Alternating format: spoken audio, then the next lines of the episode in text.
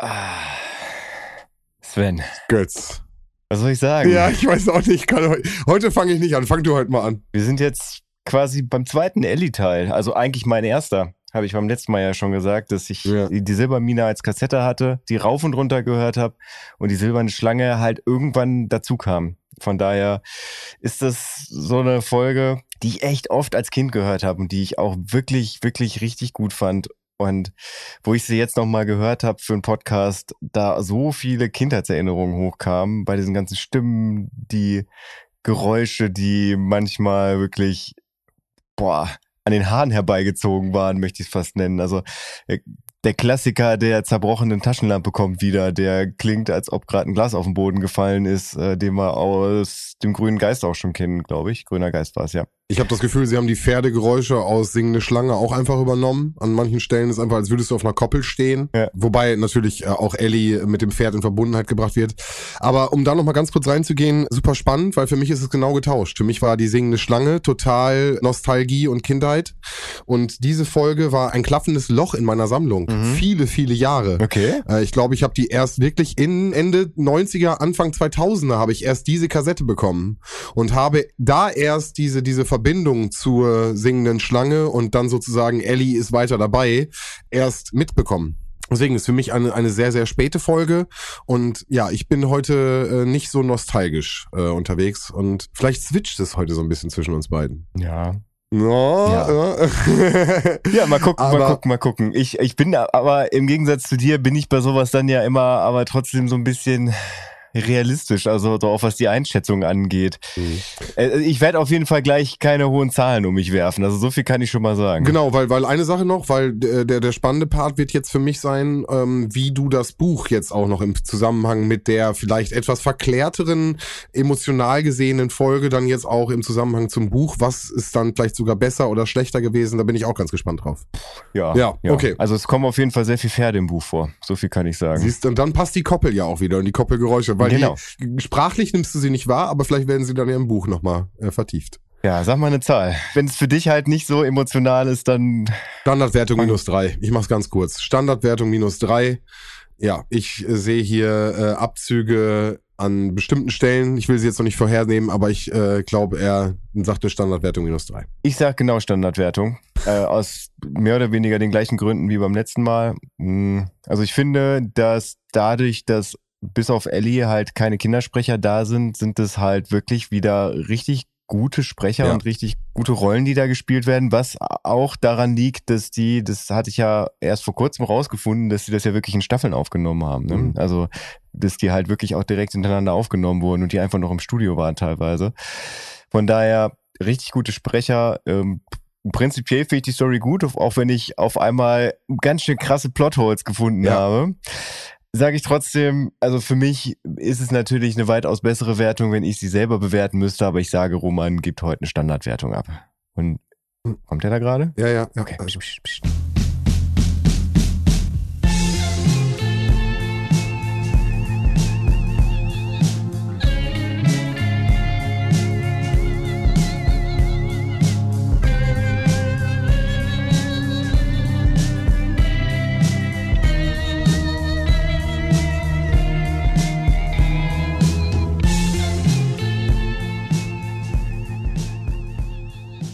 Herzlich willkommen, willkommen, willkommen zu einer neuen Folge, Folge, Folge, Abfahrt 222 mit einer Spezial, Spezial, Spezial, Ausgabe, Gabe, Gabe. Na, fandet ihr, das war ein überzeugendes Echo? Nein? Macht nichts, haben wir in der Folge auch nicht. Also, was geht ab bei euch? Götz und Sven. Hallöchen. Interessanterweise, und damit Hallo, äh, auf der alten Hörspielfassung ist das Echo nicht so scheiße. Mhm. Ah, eine Hoch auf die alte Folge und damit herzlich willkommen zu einer neuen Folge. Vielen Dank, Roman, für diesen wunderschönen, heiligen Effekt. Den hätten wir auch drauf spielen können. Den hätten wir Ich, ich, ich glaube, das ist wirklich ein Spotify-Problem, weil also eigentlich ist es nicht drin.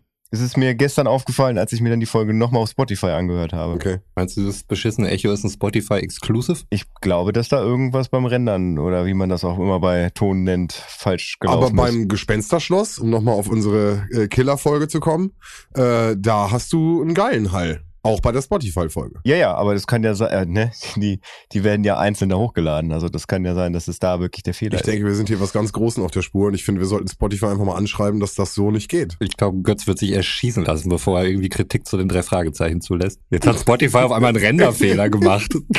Also wenn du das Vorgespräch gehört hättest, dann hättest du gehört, dass ich durchaus offen für Kritik gegenüber den drei Fragezeichen bin. Mhm. Ja, die kriege ich ja nie mit, die Gespräche. Aus gutem Grund. Aus gutem Grund. Warte mal, ich muss das mal ganz, ganz kurz gegenchecken. Nicht, dass ich hier Mist erzähle. Geht schnell.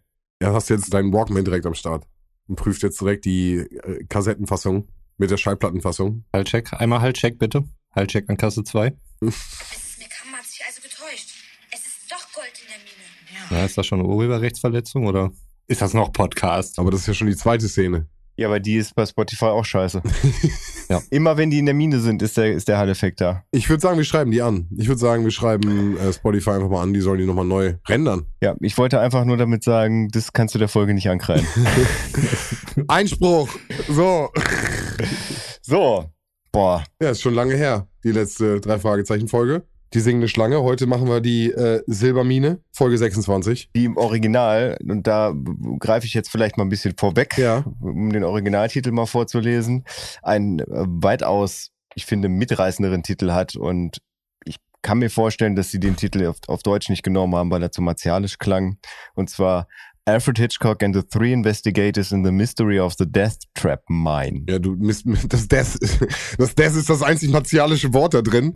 Aber um da mal ganz kurz. Nee, Todes, Todesfallenmine ist schon. ja, aber sie, sie sagen einen ja trotzdem, Hat eine andere Wirkung. hat eine andere Wirkung, sagen sie im Hörspiel aber auch. Also es ist nicht nur die Silbermine, sondern es ist auch die, äh, sag schnell, also Fallenmine oder sowas, da sagen sie da auch nochmal. Also nicht Todesfallenmine, Ja, ja, die- aber ne, genau, die Fallen. doch, doch, doch, die sagen, die Todesfallenmine? sagen auch Todesfallenmine. Ja, aber das ist, ist ja ein Unterschied, ob die das sagen oder ob es dann auf dem Ja, Cover ist schon steht, richtig. weil, weil die Eltern kaufen das Ja, ja. ja, schon klar. Also die, da geht's ja darum, dass die da Geld für ausgeben. Ah, aber um, um da vielleicht mal kurz vorzugreifen, äh, da war ein Sarg drauf, äh, das muss gut sein. So, also das ist ja schon schon vom Cover her auch eine geile Sache, was auch überhaupt keinen Sinn macht. weil da eine Leiche liegt und kein Sarg. Ja, also wahrscheinlich kam dann danach auch der Sarg, als sie die Leiche da rausgeholt haben, aber Ja, später mehr dazu. wir grätschen noch nicht rein. Mhm. Rohmännchen, Mhm. wie war deine Aufnahmesituation? Äh, gemischt, würde ich sagen. Ich muss das mischen. Ich habe gestern angefangen, die ersten 33 von 40 Teilen zu hören. Ich habe ab 10 Uhr abends angefangen, dann war es dann irgendwann so Viertel vor elf und dann war ich müde. Und dann musste ich die letzten sieben Teile dann nochmal auf heute verschieben. Und die habe ich jetzt ganz frisch gehört, vor ziemlich genau 38 Minuten, würde ich sagen. Nee, das sind Oh. gute Voraussetzungen. Das sind richtig gute Voraussetzungen. Wofür? Buch liegt bereit. Wofür? Dass du deine Schrift noch lesen kannst. Ja, ich habe eben schon mal den Teil von gestern versucht äh, zu lesen. Ich hatte hier und da ein paar Schwierigkeiten, muss ich zugeben. Aber mal gucken. Okay. Geht schon. Ja, ich sagte es eben gerade schon, äh, Hörspiel Nummer 26, Buch sind wir Nummer 24. Das Ganze ist in absoluter Ersterscheinung 1976 gewesen und äh, deutsche Ersterscheinung 1980, im Hörspiel 1981. Jo, Butz, wolltest du einmal loslegen und einmal uns den Text vorlesen? Gibt's da noch Statistiken zu dem Ah, Hörverhalten? okay, hast du reingeguckt? Genau. Äh, nein, habe ich leider nicht, weil mir hier gerade die Desktop-App nicht vorliegt und da kann ich immer nur die Klickzahlen einsehen. Wenn ich es über mein Handy abrufe oder über die Web-App, sehe ich es leider nicht. Falls ihr die gerade parat habt, ähm, könnt ihr mich gerne unterstützen. Kein Problem. Äh, ist an der Stelle sehr einheitlich. Schon lange nicht mehr so einheitlich gesehen, glaube ich. Die erste Folge ist mit einer Million 43.000 Mhm. und dann geht es weiter mit äh, eine Million 100 und das im Durchschnitt würde ich sagen durchgängig. Also es ist eine sehr gleichbleibende Folge. Flacht erst wirklich komplett zum Ende ab, da sind es noch knapp eine Million. Also sehr Das ist aber normaler, normaler Spund auf jeden Fall. Genau. Also relativ unspektakuläres Klickverhalten. Aber kein Ausreißer in der ersten Folge, was ja immer so ein bisschen unser Maßstab war, den wir so ein bisschen prüfen Ja. wollten. Was vielleicht noch spektakulär ist, ist die Folgenlänge. Sie beträgt nämlich 43 Minuten 48. Ah, sehr gut. Gut, dass du darauf hingewiesen hast. Perfekt. Was natürlich für uns immer wieder ein Pluspunkt ist, momentan noch. Ja, was für mich ja auch interessant ist, bist du genauso ambivalent wie letztes Mal und formbar? In meiner Wertung Mhm. Ich äh, habe im Gegensatz zur letzten Folge da eigentlich schon ein Urteil gefällt. Aber klar bin ich offen für eure guten Argumente. okay. Ja. Und Okay. nicht sowas, und ich möchte, ich kann es nicht häufig genug betonen. Spotify hat einen Renderfehler gemacht, ist für mich kein überzeugendes Gegenargument. Ne, also der Hall ist in, der Aufnahme nicht da. Also wenn du das auf CD kaufst oder wenn du es Werde äh, ich auf jeden Fall machen. auf Kassette dir anhörst, dann ist der Hall so, wie ein Hall sein muss. Mhm. Und Das ist mir, wie gesagt, auch aufgefallen.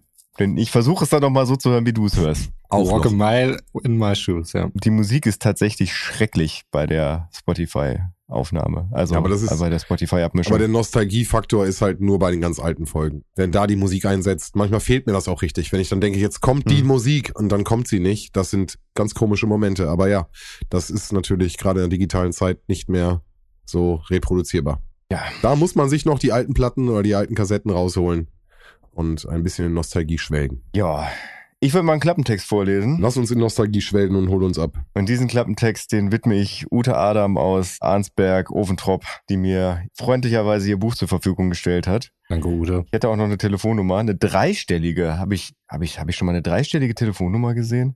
Ah, so Richtung Blomberg und sowas, so alte Gehöfte. Also im Bürgeramt, Polizei, Krankenhaus. Ja, gut. Also da, wohl Krankenhäuser wüsste ich jetzt auch keins. Aber es gibt auf jeden Fall gerade im lippischen Raum, im ländlichen Bereich, doch noch einige äh, dreistellige Nummern. Krass. Ja. Ja, ich werde sie jetzt nicht nennen. Was ich nennen werde, ist den Klappentext. Und zwar die drei Fragezeichen und die Silbermine. Ellie Jamison kann die drei Fragezeichen schon manchmal aufregen, starkköpfig und voreingenommen wie sie ist. Oder sollte sie etwa recht haben mit der Vermutung bei Wesley Surgott, dem neuen Nachbarn ihres Onkels stimme etwas nicht? Eigentlich wollten die drei Fragezeichen während der Sommerferien nur Ellies Onkeln beim Bäume schneiden helfen. Aber je mehr merkwürdige Dinge geschehen, desto spannender und gefährlicher wird es auch für unsere Freunde. Ist es nicht seltsam, dass der steinreiche Thurgood ausgerechnet die alte verlassene Silbermine gekauft hat, die berüchtigte Todesfalle? Und warum wird er gleich so zornig, als Ellie versucht, das Bergwerk zu erforschen? Ahnt er vielleicht etwas von dem schaurigen Fund, den die drei Fragezeichen und Ellie dort machen werden? Aber hier ist Vorsicht am Platze. Denn Thurgood ist nicht der Einzige, der den drei Fragezeichen mysteriös vorkommt. Schließlich gibt es in den nahen Bergen noch manch alte Stadt, die heute völlig menschenleer ist. Und gar nicht weit davon beginnt schon die Wüste. Könnte da nicht jemand, der eine nicht ganz reine Weste hat, auf dumme Gedanken kommen? Also in meiner Kassettenversion ist es absolut identisch. Eins zu eins. Es ist nicht ein Wort, was unterschieden ist. Komplett gleich. Echt? Absolut. Eins zu eins. Alles. Weil die Stadt in der Wüste fehlt doch komplett. Nee, und das ist, glaube ich, diese ausgestorbenen Hütten, die da rumstehen, die Goldgräberstadt. Nee, nee, nee, nee, nee, nee, nee. Es geht wirklich um eine Stadt, die auf der anderen Seite des Berges ist. Ah, okay. Nee, Ja. genau, also das hätte ich jetzt in, deswegen wollte ich auch gerade sagen, das ist, hätte ich jetzt in diese Westernstadt reingepackt, wo die Goldgräber Mhm. gelebt haben, wo wir uns ja auch im Hörspiel später noch ein Häuschen genauer angucken. Aber das hätte ich jetzt damit verbunden. Das ist, okay, aber dann gibt es wieder Content anscheinend, äh, der nur im Buch vorkommt. Kleiner Spoiler, es gibt noch eine zweite Mine auf der anderen Seite des Berges. Ja, krass, okay, mal cool. Da bin ich gespannt drauf. Ja, das Ende ist tatsächlich krass, aber das kommt am Ende. Ja. Cliffhanger und so, ihr wisst. So, Gut. Roman, diesmal darfst du anfangen, weil es ist genau exakt derselbe Satz, mit dem mein Buch und dein Hörspiel beginnt. Okay. Und wie gesagt, die Leute da draußen, ihr wisst Bescheid, haut das Bingo raus. Die Gewinner bekommen immer noch Jutebeutel. Müsst uns nur euren Bingo-Zettel schicken. Oh, vielleicht kann ich an dieser Stelle schon mal revealen. Das ist wirklich ein sehr geheimer Ort, weil ich ja weiß, dass hier nur die absoluten Ultras zuhören. Würde mich mal interessieren, ob ihr Leute auch wirklich, haben wir schon mal die Frage gestellt, oder ob es Leute gibt, die nur die drei Fragezeichen-Folgen hören und äh, die regulären Folgen nicht. Keine Ahnung. Ihr gehört jetzt auf jeden Fall zu dem erlesenen Kreise, wo ich euch mitteilen möchte, dass wir neues Merch-Material haben. Hier haust du das jetzt raus? Okay, Hier hau ich geil. das raus. Okay, Hier hau ich okay. das raus. Okay. Das soll geheim bleiben. Es bleibt unter uns. Es gibt jetzt exklusive, wirklich stark limitierte Abfahrt A2 Schlüsselanhänger.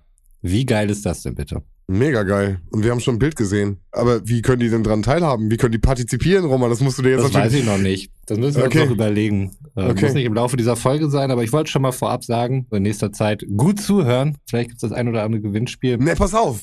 Wir haben es jetzt hier gesagt und wir stellen die nächste Aufgabe auch in der dritten Abfahrt.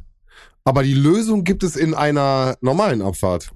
Das ist aber Hörerbindung. Oh, okay. Also, never mind. Ich nehme Nein, alles ist doch zurück. gut, ist doch gut. Also das ist ja, ich meine, Streamingdienste und so, die, die veröffentlichen in letzter Zeit äh, Serien hauptsächlich nur noch wöchentlich, um die Leute halt länger zu binden. Mhm. Warum sollten wir nicht auch diesen Weg gehen? Warum Mhm. sollen wir nicht sein wie Disney Plus? Disney Plus. Vielleicht nicht unbedingt immer wie Obi-Wan äh, in allen Aspekten, aber Boah, sich. ich ja. möchte da nächste Woche drüber sprechen, auf jeden Ja, Fall. das tun. Das ist nicht der Ort und nicht die Zeit dafür.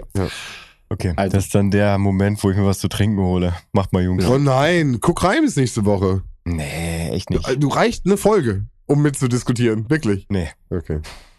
Aber okay, ihr könnt das gerne machen. Wie gesagt, ich kann mich hier beschäftigen. Ich wohne hier. Aber so geht's mir auch, wenn ihr über Fußball sprecht. Von daher ist das vielleicht auch mal okay. Ja. Gut. Wir starten in der Zentrale. Justus und Bob sitzen da und machen Routinearbeiten, wie sie es dort nennen, wie auch immer die genau aussehen. Peter kommt dazu und sagt, dass er eine Überraschung für Justus hat und tut da ein bisschen mysteriös, geckig, geheimnisvoll. Wir erfahren dann, dass er Ellie Jamison getroffen hat, die wir ja auch schon zum einen aus dem Klappentext kennen und natürlich auch aus der Folge, die wir äh, das letzte Mal besprochen haben. Ja, und die war die singende Schlange. Aber geil, du hast es auf jeden Fall gewusst, dass es noch aus letzter Folge ist. Ja, Das ist schon gut. Nein, ey, ey, ey. krass, wie niedrig die Latte Ey. mittlerweile liegt. Aber nochmal, wir haben ja letztes Mal auch schon irgendwie über die Stimmen geredet, aber ich, mir fällt das auf und ich finde das gut, es muss auch positiv verstärkt werden. Ich finde das direkt gut. Es freut mich. Und nein, die Latte hängt natürlich nicht tief. Du bist. Klingt aber ein bisschen so, wie wenn meine Kinder ein Bild gemalt haben und die sagen, wow, das sieht ja fantastisch aus. Ist das ein Mensch? Nee, das ist äh, ein, Ein. Hufeisen Ja. oder so. Du hast immer so, äh, da oben ist aber noch ein bisschen Platz, da könntest du aber, da könntest du was hinmalen, ne? Das ist noch nicht fertig, das Bild. Ja. Äh, wenn das ganze Weiß weg ist, dann ist das Bild fertig. So nämlich. Das Beschäftigung. Und wehe, da malt jemand über. Das ja. war was. Oh, aber ich hatte mal so eine Phase malbuchmäßig. Da musste alles akkurat sein. Hm. Also diese Linien durften nicht, nicht mal angestrichen werden, angemalt werden, übermalt. Ja, eins von drei Kindern hat, bei mir hat äh, da genau die gleiche Einstellung. Ja. Was natürlich am, am Ende schön aussieht, aber es kann natürlich auch sehr frustrierend sein bis dahin. Ne? Na voll, klar, natürlich. Aber das ist auch der eigene Anspruch. Ja. Ne? Man setzt sich dann ja auch irgendwie selbst ein bisschen unter Druck. Ich bin bis heute so. Hm. Apropos Druck, Ellie hat auch ein bisschen Zeitdruck, weil ähm, sie bleibt nur bis morgen und hat wohl eigene Ermittlungen, äh, bei denen es um ihren Onkel Harry geht, der wohl mal an der Börse gearbeitet hat, dort stinkreich geworden ist und Jetzt bist du aber über die, über die Turtelei komplett über ihn weg, ne? die Turtelei. Ja, dass Peter so verschmitzt tut und das darauf ausgeht, dass dann halt im Endeffekt. Ja, ja, Ellie- gesagt, dass er, Okay, dass er auf Justus okay. dann halt eben so, ne, Okay, hier, ich hab okay. eine Überraschung für dich. Ja, und, genau, äh, genau. Ich muss sagen, ich finde sowieso, dass Peter irgendwie ein sehr merkwürdiges Verhältnis zu, zu Ellie hat oder sich sehr merkwürdig verhält in der Gegenwart von Ellie, habe ich den Eindruck. Also Sexisten Pete äh, wäre zum Beispiel eine Sache, die ich schon alleine mit letzter Folge irgendwie weiter im Auge behalten werde, ob sich das ähm, bewahrheitet, beziehungsweise ob ich diese These stützen kann. Meine gut, es war die 80er, meine Güte. Das war halt so. Cocaine und Rollerblades. Aber ich finde trotzdem, dass er sich da irgendwie immer ein bisschen merkwürdig verhält. Weiß nicht, wie euer Eindruck da ist. Ja, also später ist er doch auch ein Loverboy-mäßig unterwegs da, oder nicht? Hat er da nicht auch ein, zwei Sachen am Laufen? Ja, wobei, aber, äh, also er hat eigentlich straight Kelly, aber Bob ist derjenige, der immer so ein bisschen hin und her am Schäkern ist. Gut, ich weiß nicht, wie alt sie zu dem Zeitpunkt sind. Vielleicht ist es auch noch ein bisschen schwierig, mit dem anderen Geschlecht irgendwie überhaupt umzugehen. Was dann sehr gut geschauspielert ist. Ja, also wenn er, Ahnung. wenn er da Unsicherheit schauspielern wollte, dann äh, Chapeau. Ähm, ist sehr gut gelungen auf jeden Fall. Ich habe mich dort selbst wieder erkannt in meinem Umgang mit Mädchen, bis ich 37 war. Still counting, ja. Gut, also Ellie kommt dann auch rein und erzählt das dann auch nochmal, dass ihr Onkel ein Grundstück gekauft hat, ähm, so eine Mine von einer Bergwerkgesellschaft und äh, diese Mine ist allerdings stillgelegt. Die Silbermine, wie wir uns alle vom Titel noch erinnern. Erwähnt aber noch weiter, dass irgendein komischer Kerl diese Mine ähm, ihrem Onkel abgekauft hat, der auch aus Twin Lakes kommt. Das ist übrigens der Ort, an dem dieser Onkel wohnt. Und dieser Typ hat wohl Twin Lakes dann verlassen, ist dort eigentlich aufgewachsen, kam als Millionär zurück, ähm, kaufte die Mine und lässt sie jetzt mittlerweile bewachen, obwohl sie eigentlich stillgelegt ist. Da fragt man sich natürlich, was hat er dort zu verbergen? Ellie will rausfinden, was er vorhat. Mm, Was ich im Buch tatsächlich ganz schön gelöst finde, ist, dass Ellie die ganze Zeit da ist. Die sind ja in der Zentrale und Ellie ist die ganze Zeit hinterm Vorhang, weil die schon in aller Herrgottsfrühe sich in die Zentrale geschlichen hat, weil sie nämlich noch aus der singenden Schlange, aber das wissen wir auch nur aus dem Buch, den Geheimeingang, ich glaube das rote Tor war es, in die Zentrale kennt, weil, weil sie Bob und Peter beobachtet hat über mehrere Tage, wie sie halt immer von hinten auf den Schrottplatz gegangen sind. Ja, weswegen sie halt dann halt schon in dem Campingwagen ist und das ganze Gespräch, was am Anfang stattfindet, das hört sie halt mit, Mhm. wo danach dann auch, ich glaube, Justus und Bob noch darüber sprechen, dass sie den Eingang hinten zumachen müssen, damit das halt nicht normal passiert, dass sie halt so überrumpelt werden. Dann gehen sie halt gemeinsam nach draußen und da wartet dann schon Onkel Harry. Ja. mit Tante Mathilda draußen und sucht Ellie und die drei Detektive. Ich glaube, die sucht er auch, weil er da schon den Plan gefasst hat, sie als Baumschneider mitzunehmen. Ja, die haben den Plan zusammengefasst oder Ellie erzählt davon, dass das die Möglichkeit gäbe, Mhm. um natürlich aber äh, gleichzeitig in der Mine zu gucken, was denn da los ist. Und ich muss vielleicht kurz an der Stelle einen kleinen äh, Witz raushauen. Ich dachte die ganze Zeit der Typ, und hätte ich natürlich reingucken können in die Kassette, aber ich dachte, der hieß Thur, G-O-O-D, also Thurgood, Mhm. Um nochmal zu bespielen, dass er halt der Gute ist und Ah. nicht der Bösewicht. Ja, heißt er natürlich nicht, er wird anders geschrieben, aber ich hatte die ganze Zeit einen Sir Good im Kopf. Ja, und Eddie hat sich natürlich komplett auf den abgesehen und glaubt natürlich, dass der was im Schilde führt. Deswegen muss die Mine überprüft werden. Und da gehen wir wieder rein, Roman. Äh, ja, da sind wir eigentlich schon fast am nächsten Tag. Also ähm, kurz bei dem Ja. Übergang ist es ja noch so, dass Justus Onkel Harry dann ja auch nochmal die Karte gibt und ungefragt äh, die Symbolik dann nochmal komplett erklärt. So wie ich, wenn ich Leuten erkläre oder erzähle, wie geil Yoga ist für den Rücken und so, dass es mein Leben verändert hat, ähm, konnte ich mich ein bisschen mit identifizieren. Und diese ganze Sache mit, ähm, ja, ihr könnt jetzt ja irgendwie für drei Wochen mit hier auf meine Farm kommen und beim Weihnachtsbaum schneiden helfen, fand ich irgendwie, also ich meine, die fahren ja am nächsten Tag direkt los. Wollen die das mit den Eltern abklären? Gibt es da irgendwie eine Form von Bezahlung oder so? Wir wissen ja, die legen nicht besonders viel Wert auf Geld, ähm, haben ja anscheinend auch immer Zeit und Ferien. Äh, das hattet ihr ja auch schon mal soweit erwähnt. Naja, fand ich ein bisschen merkwürdig vom Setting. Also im Buch wird ihnen Be Bezahlung angeboten, quasi das, was sie auf dem Schrottplatz auch bekommen. Dann hat Tante Mathilda das, glaube ich, schon abgeklärt. Bin ich mir jetzt aber gerade nicht sicher, weil das war sowas, das habe ich auch beim Lesen nicht hinterfragt. Ich weiß, dass das auch zum, zum Thema kam, dass, äh, dass zumindest Tante Mathilda gefragt wurde und sie sagte, dass ich glaube, dass das jetzt momentan, dass sie eigentlich he- helfende Hände bräuchte und dann hat Justus irgendwie eine Ausrede. Aber wie gesagt, das müsste ich jetzt nochmal nachlesen. Aber das wird auf jeden Fall, das ist Thema, das wird geklärt und es ist ein ziemlich langer Roadtrip bis nach Twin Lakes, New Mexico. New Mexico.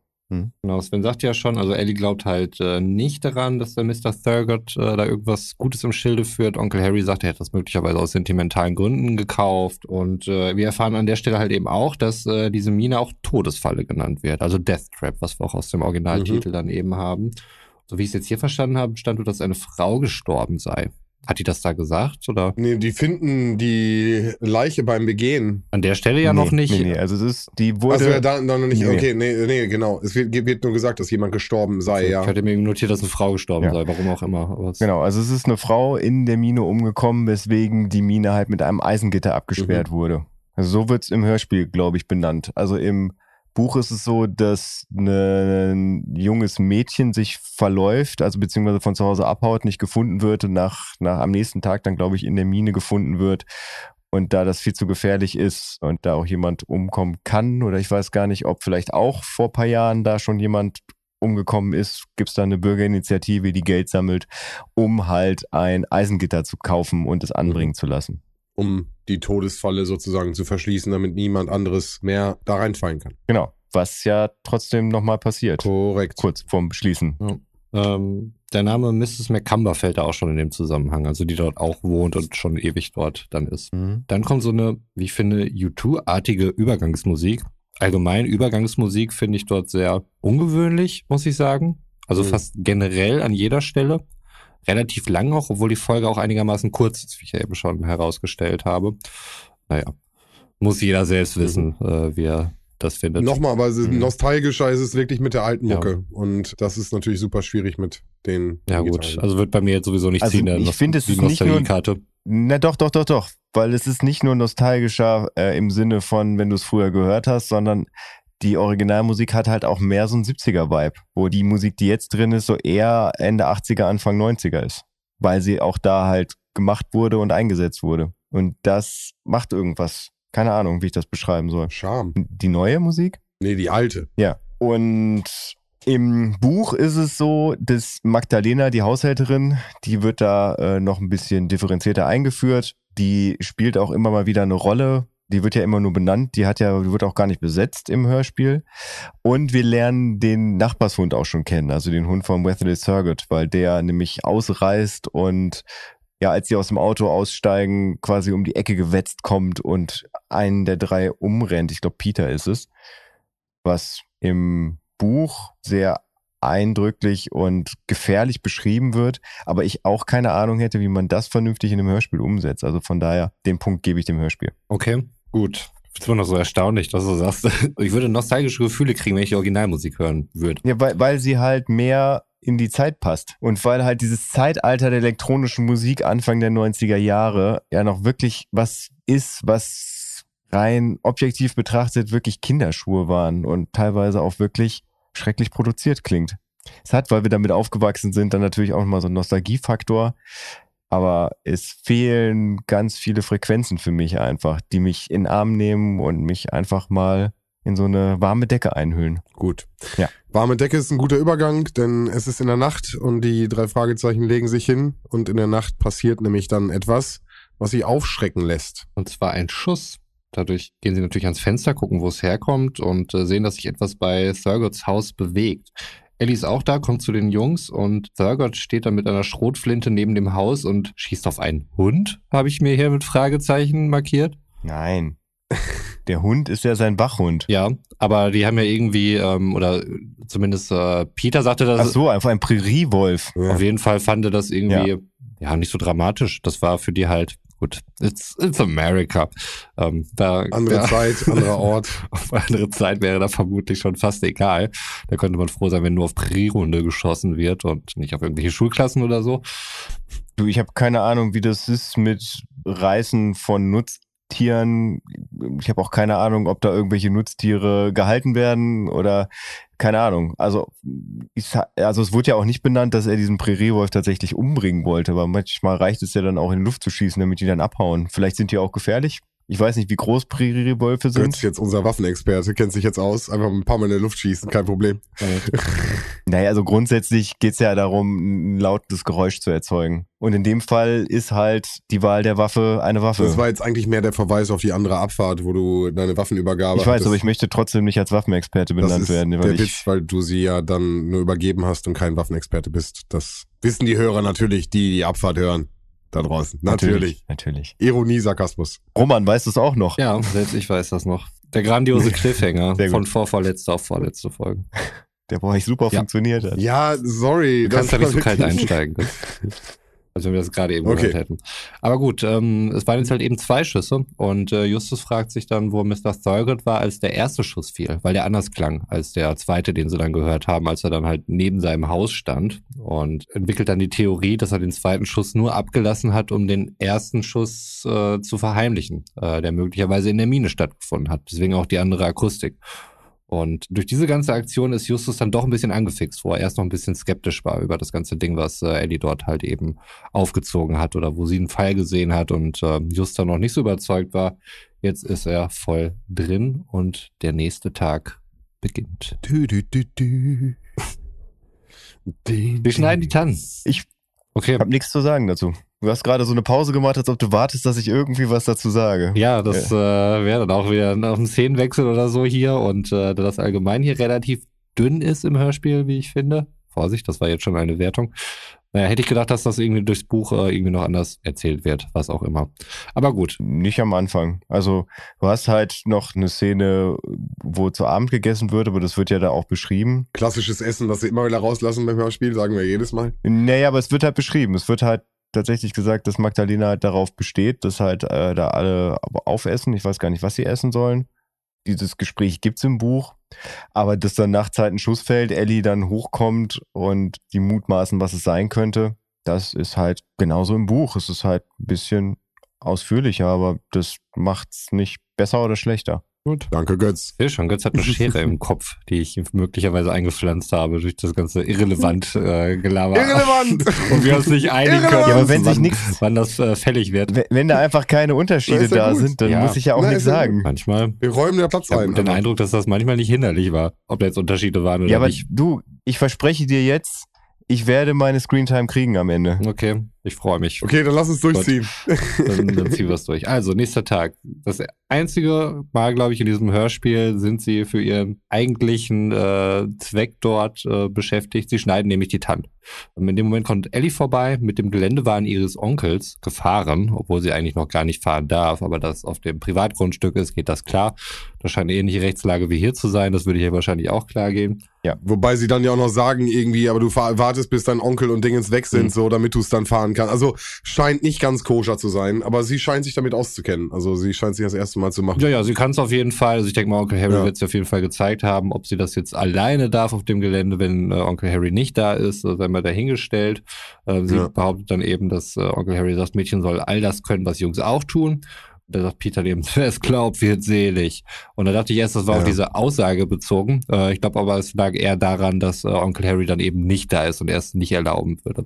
Aber es schwang so ein leichter ähm, abwertender Vibe auf jeden Fall mit. Ähm, Weil du mit dem Blick guckst, weil du ja, mit dem Blick das guckst. mag an, äh, an meinem Brennglas liegen auf jeden Fall. Aber das, das ist erst äh, durch diese Szene angesprungen, muss ich auch dazu sagen. Mhm. Vorher war es Ah, einfach okay. nur diese merkwürdige Art von Bob.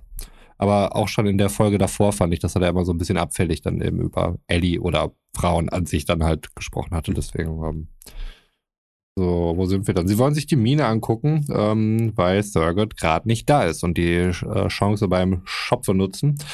Der Hund von Thurgood bewacht die Mine, ist aber angekettet, deswegen keine Gefahr, die von ihm ausgehen könnte.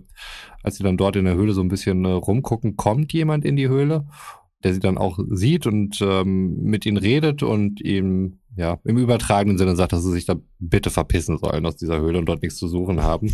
Äh, vorher sehen sie aber noch einen Toten, der im Schacht liegt. Nee, also hast du gerade gesagt, es kommt wer in die Mine? Also Thurgood kommt nicht in die Mine, sondern äh, er entdeckt die beim Rumlaufen. Genau.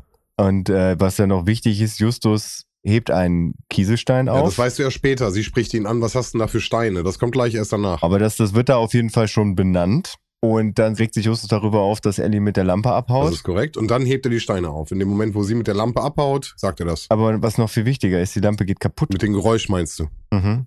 Ja, natürlich. Okay. Hast du das Geräusch im Ohr? Nee, ich habe es mir nicht mal notiert. Also Also A, klingt es so, als ob gerade ein Glas kaputt geht. Und B, ist es halt exakt dasselbe Geräusch, was wir auch schon im grünen Geist hatten, als die Taschenlampe kaputt gegangen ist, wo sie sich dann bei Jensen aus dem Pickup oder aus dem Jeep eine Lampe geliehen haben. Das mit dem grünen Geist, dass dasselbe Geräusch ist, wusste ich nicht.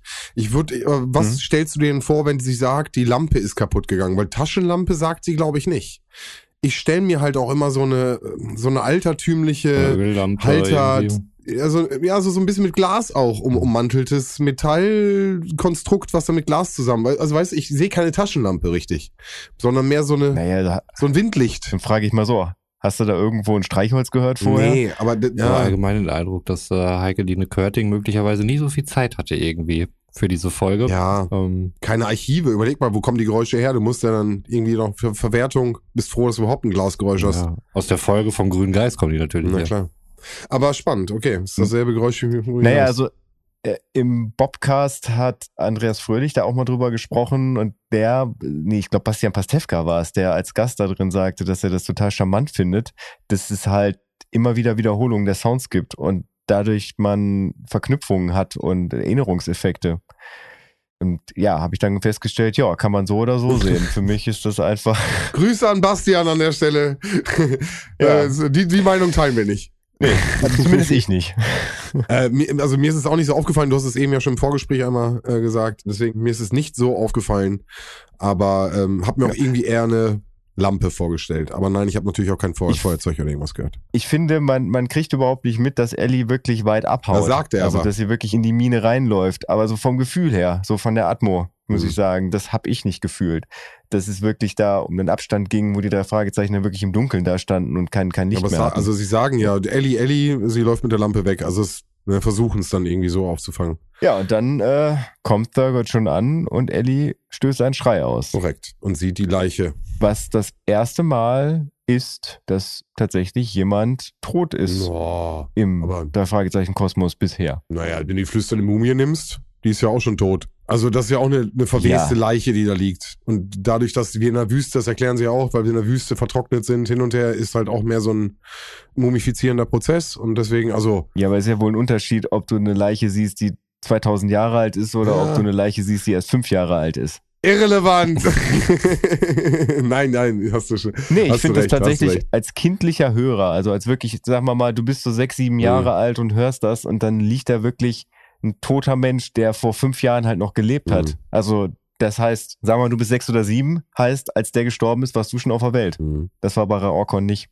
Aber komm, ich dachte, das ist jetzt so ein Ding, dass man sagt, wow, krass, da stirbt wer. Ja, Der Leichenfund ist scheinbar sehr krass, weil am nächsten Tag ja auch Presse und ganz viele Menschen zu diesem Ort kommen, um das zu begutachten.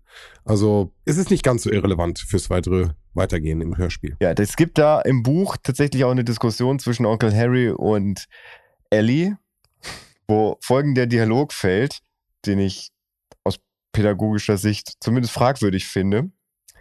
Onkel Harry riss der Geduldsfaden. Wesley Thurgood wusste eben nicht, dass der Tote in der Mine lag, sagte er. Er hat ja erst vorige Woche das Eisengitter am Eingang abgenommen und er hatte keine Zeit, die Mine gründlich zu untersuchen. Ellie, er hatte doch überhaupt keinen Grund, einen solchen Fund geheim zu halten.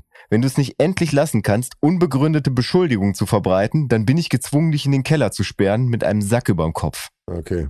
Der Anfang ist gleich zum Hörspiel, aber der mit dem Sack über dem Kopf, der Part ist nicht mit drinne. Ja, den habe ich im Buch gelesen, dachte mir, wow.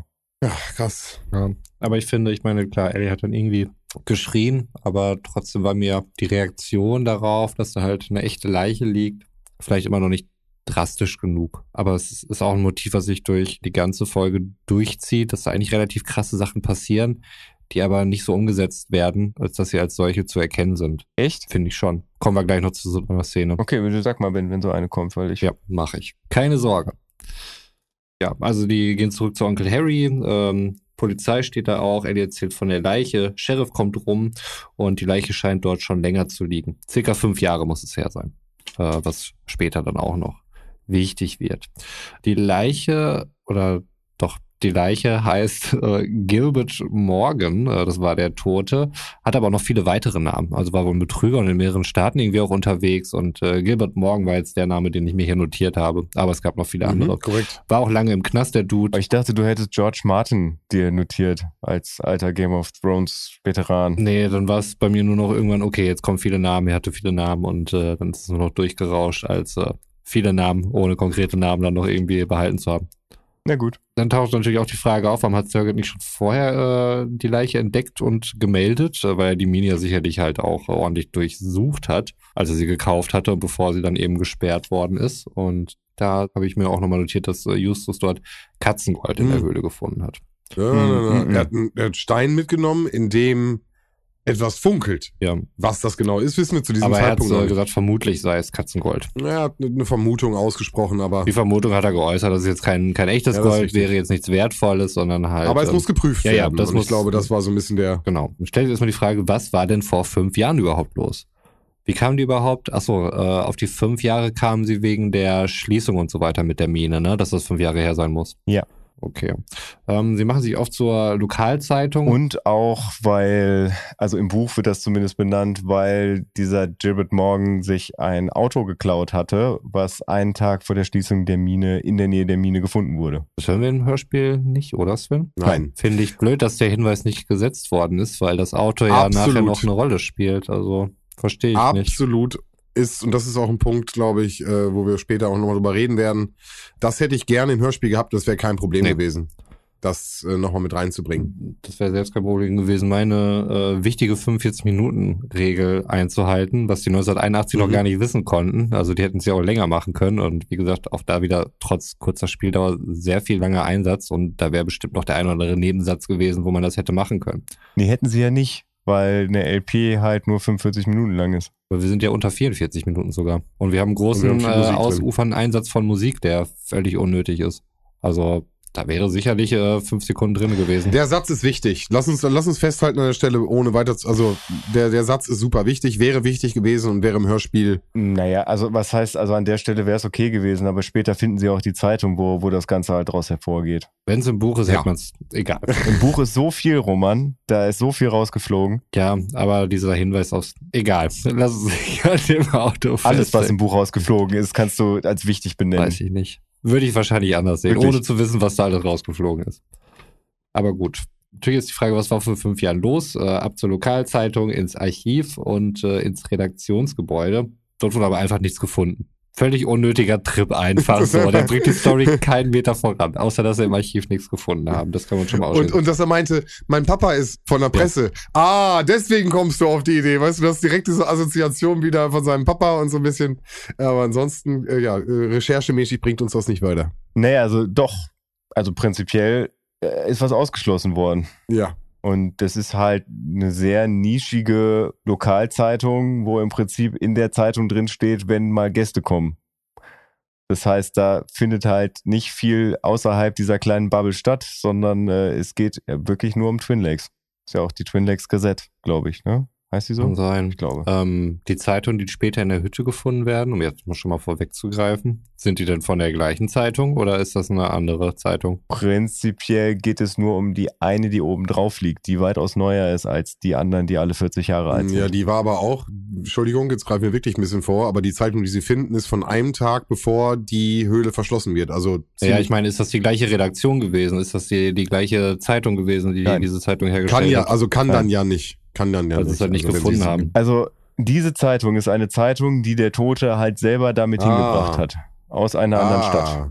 Okay, wir merken, äh, am Ende wird auf jeden Fall noch einiges passieren. Es gibt eine Kindesentführung, eine Verfolgungsjagd. Äh, äh was? okay, machen wir mit dem Hörspiel weiter, Roman. So, wir sind äh, im Hörspiel in der nächsten Nacht und auch da können sie wieder nicht ruhig schlafen, die armen Jungs. Also sie bemerken jemanden am Fenster, der irgendwas zu suchen scheint. Die Jungs gehen raus und der Typ, der da vom Fenster rumlief, ist in der Scheune, die dort in der Nähe ist. Nee, der lief nicht vom Fenster rum, die haben Geräusche in der Scheune gehört, weil der in der Scheune was sucht. Aber haben die nicht erst irgendwas am Fenster gesehen? Schon. Das, das war doch der Grund, warum die äh, dort überhaupt aufmerksam geworden sind, weil irgendwelche Bewegungen am Fenster waren. Sich schnell anziehen. Genau, nu- nur Schuhe und los raus. Also irgendwas sehen sie, aber ob der am Fenster oder durchs Fenster zu sehen ist, äh, finde ich, kommt jetzt nicht unbedingt raus. Ja, also er ist auf jeden Fall in der Ja, Scheune. er läuft in die Scheune. nee, als sie rausgehen, ist er drin. Genau. Genau, äh, die gehen dann zur Scheune, wollen ihn dort halt äh, stellen in der Scheune, aber er rennt dann raus Genau. und äh, hat dann Justus wohl auch umgerannt, was auch irgendwie nicht geil umgesetzt war, muss man sagen, dieses Umrennen. Also das fand ich akustisch irgendwie nicht so nicht so cool. Bin ich bei dir, aber es geht ja sogar noch weiter. Umrennen ist ja noch sehr harmlos.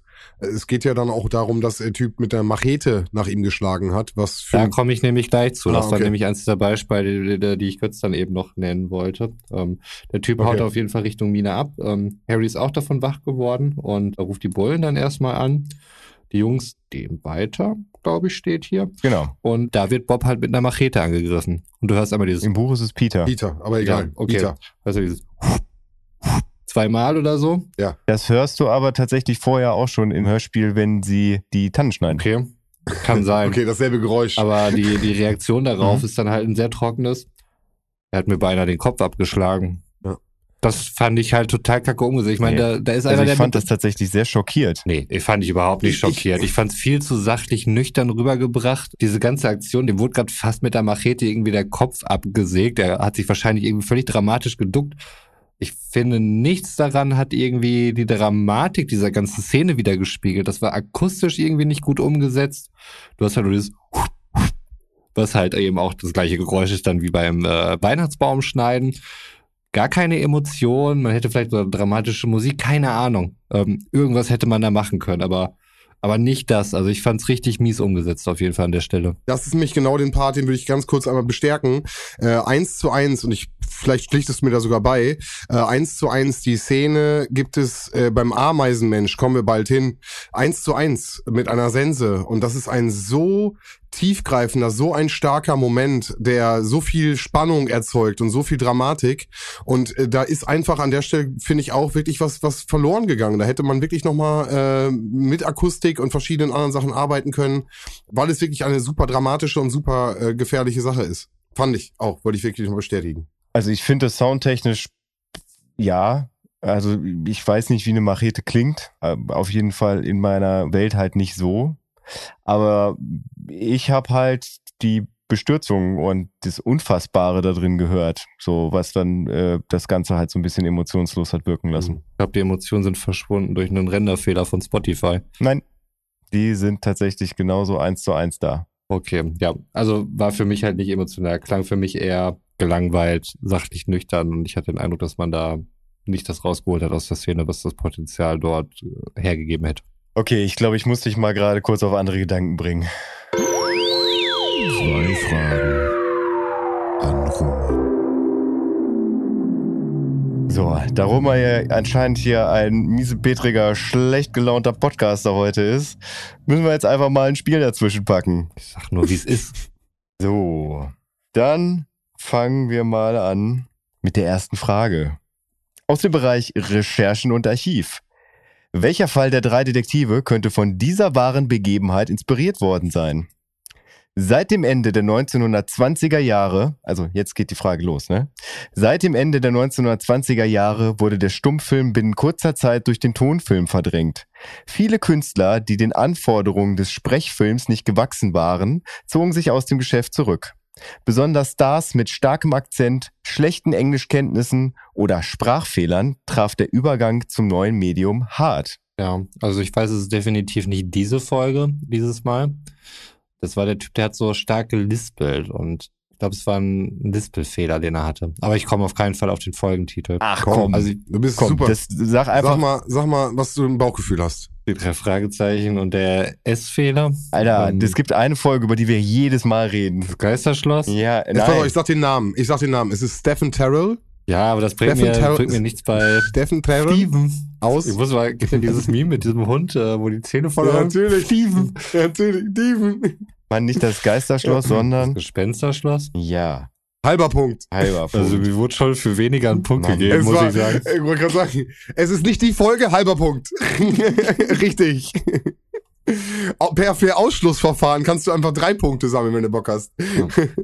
Es ist nicht die Folge, es hat Justus Jonas gesagt, ah, Mann, Mann, Mann, Mann. Justus Jonax. So, jetzt hast du dir gedacht, die Antwort auf die nächste Frage kennst du schon?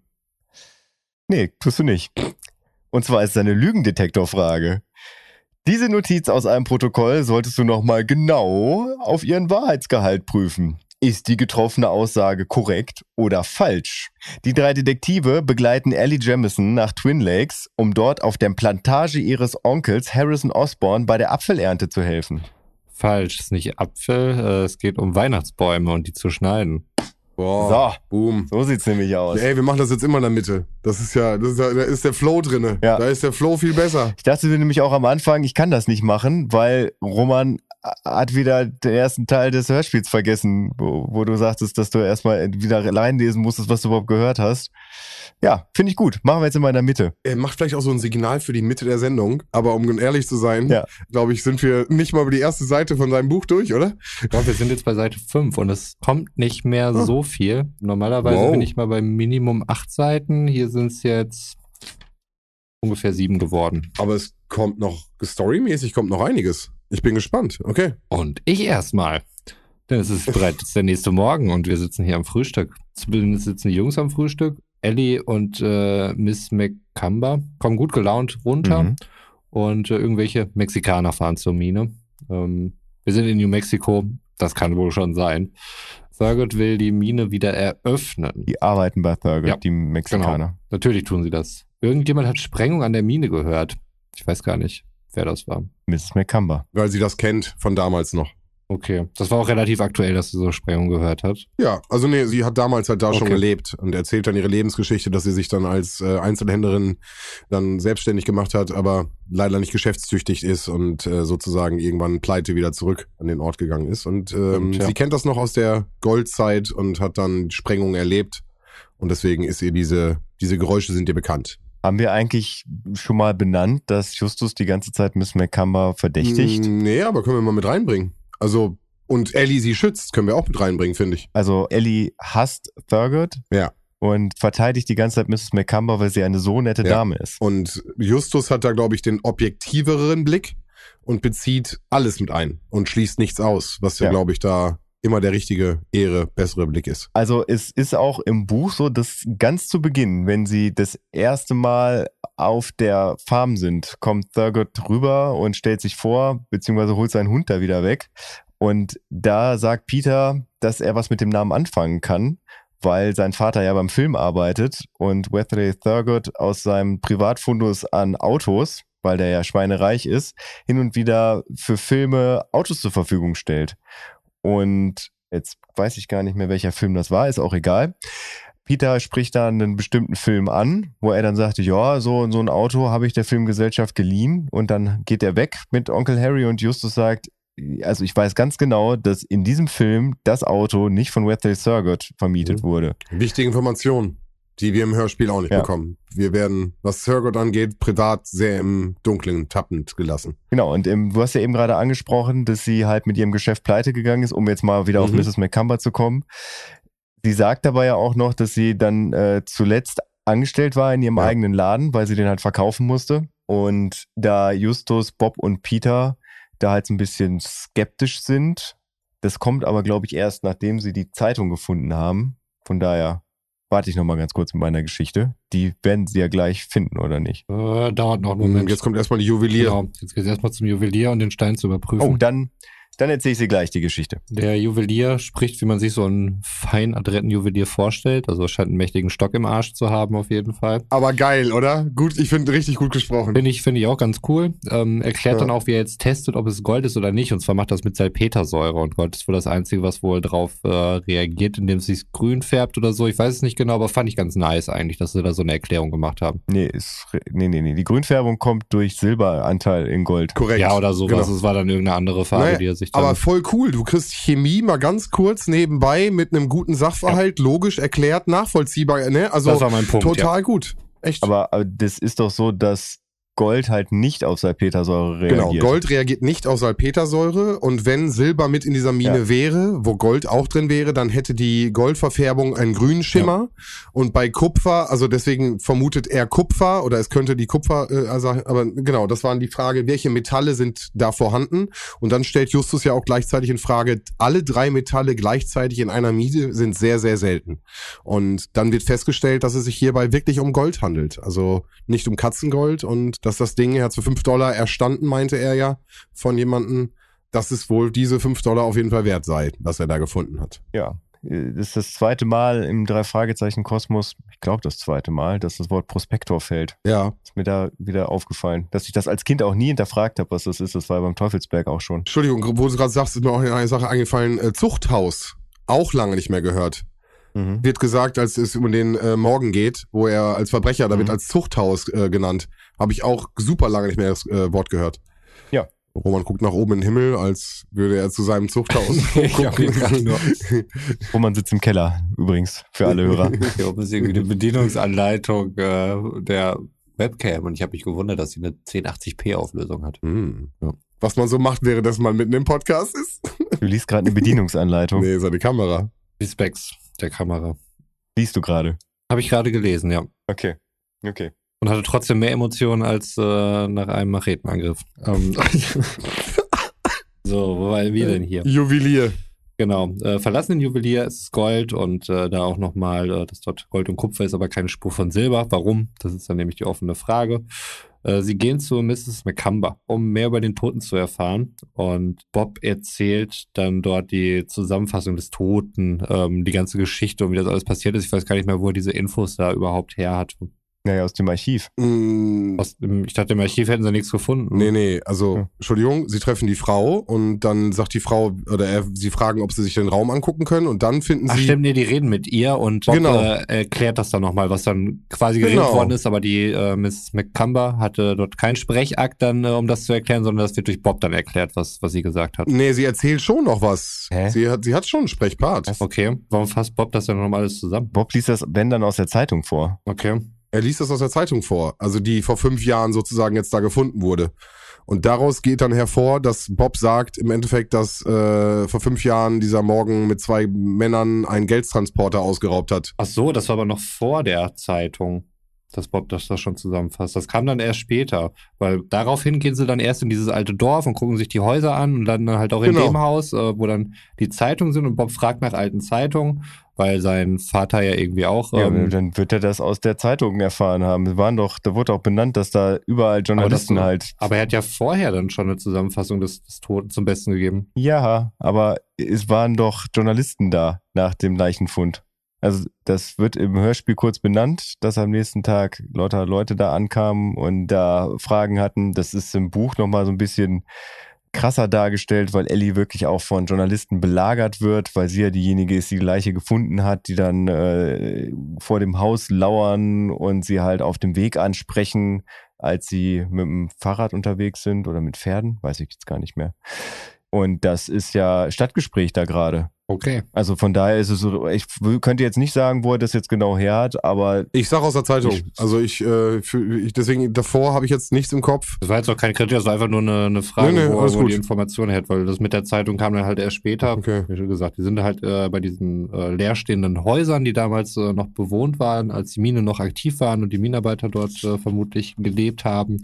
Und dort fragt Bob dann eben nach der älteren Zeitung, die eben auch exakt fünf Jahre alt ist und den Artikel beinhaltet äh, über den Kriminellen, äh, den sie dort gefunden haben, den Toten. was im Buch ein Stapelzeitung ist. Ja, stimmt. Wurde, glaube ich, im Hörspiel auch als Stapelzeitung gesagt. Und Er nimmt die Oberste aber mit. Also im Buch ist es halt, ist es ein Stapelzeitung, mh, wo dann halt die neue Zeitung halt oben drauf liegt, wo dann halt auch gemutmaßt wird am Ende, dass es sein kann, dass Gilbert Morgan sie halt auch wirklich selbstständig dahingelegt hat, dass er mh, halt, als er da in Twin Lakes angekommen ist, da erstmal in einer von den leerstehenden Hütten da übernachtet hat, be- beziehungsweise sich erstmal so ein bisschen da niedergelassen hat. Ich weiß nicht, ob er direkt in eine Mine gegangen ist. Es wird im Buch auch gesagt, dass man im Prinzip nichts so wirklich darüber weiß, was Gilbert Morgan jetzt genau da gemacht hat, was er alles noch vor seinem Tod gemacht hat und was nicht.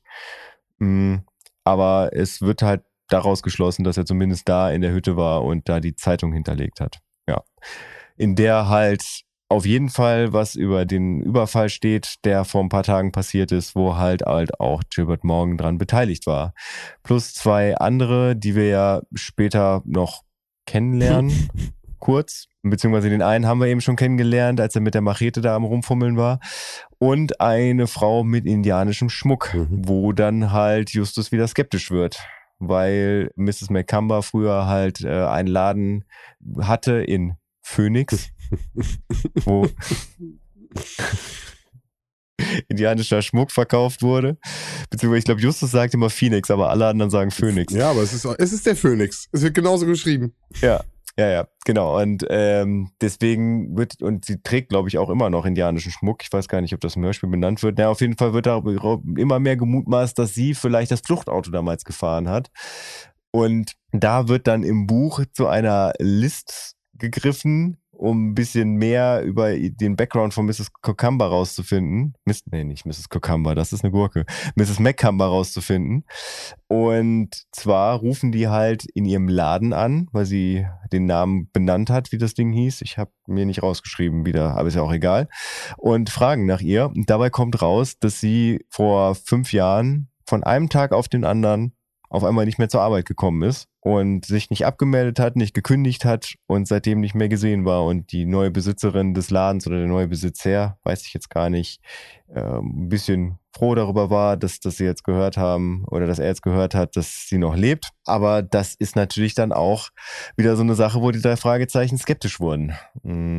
Justus allen voran, weil das natürlich ein sehr, sehr verdächtiges Verhalten ist. Also wenn man jetzt von dem Verdacht ausgeht, dass Mrs. McCumber den Fluchtwagen gefahren hat, einen Teil von der Beute gekriegt hat und dann von einem Tag auf dem anderen aus Phoenix abhaut, oder Entschuldigung, aus Phoenix abhaut und auf einmal die ganzen Häuser kauft in Twin Lakes, dann ja, kann man schon mal den einen oder anderen Verdacht hegen, oder nicht? Hm, komplett richtig. Nachdem sie im Hörspiel, um jetzt mal wieder da zurückzukommen, dann ja aber mit den Zeitungen aus dem Haus verschwinden, stellt Justus dann fest, dass ein Brot fehlt.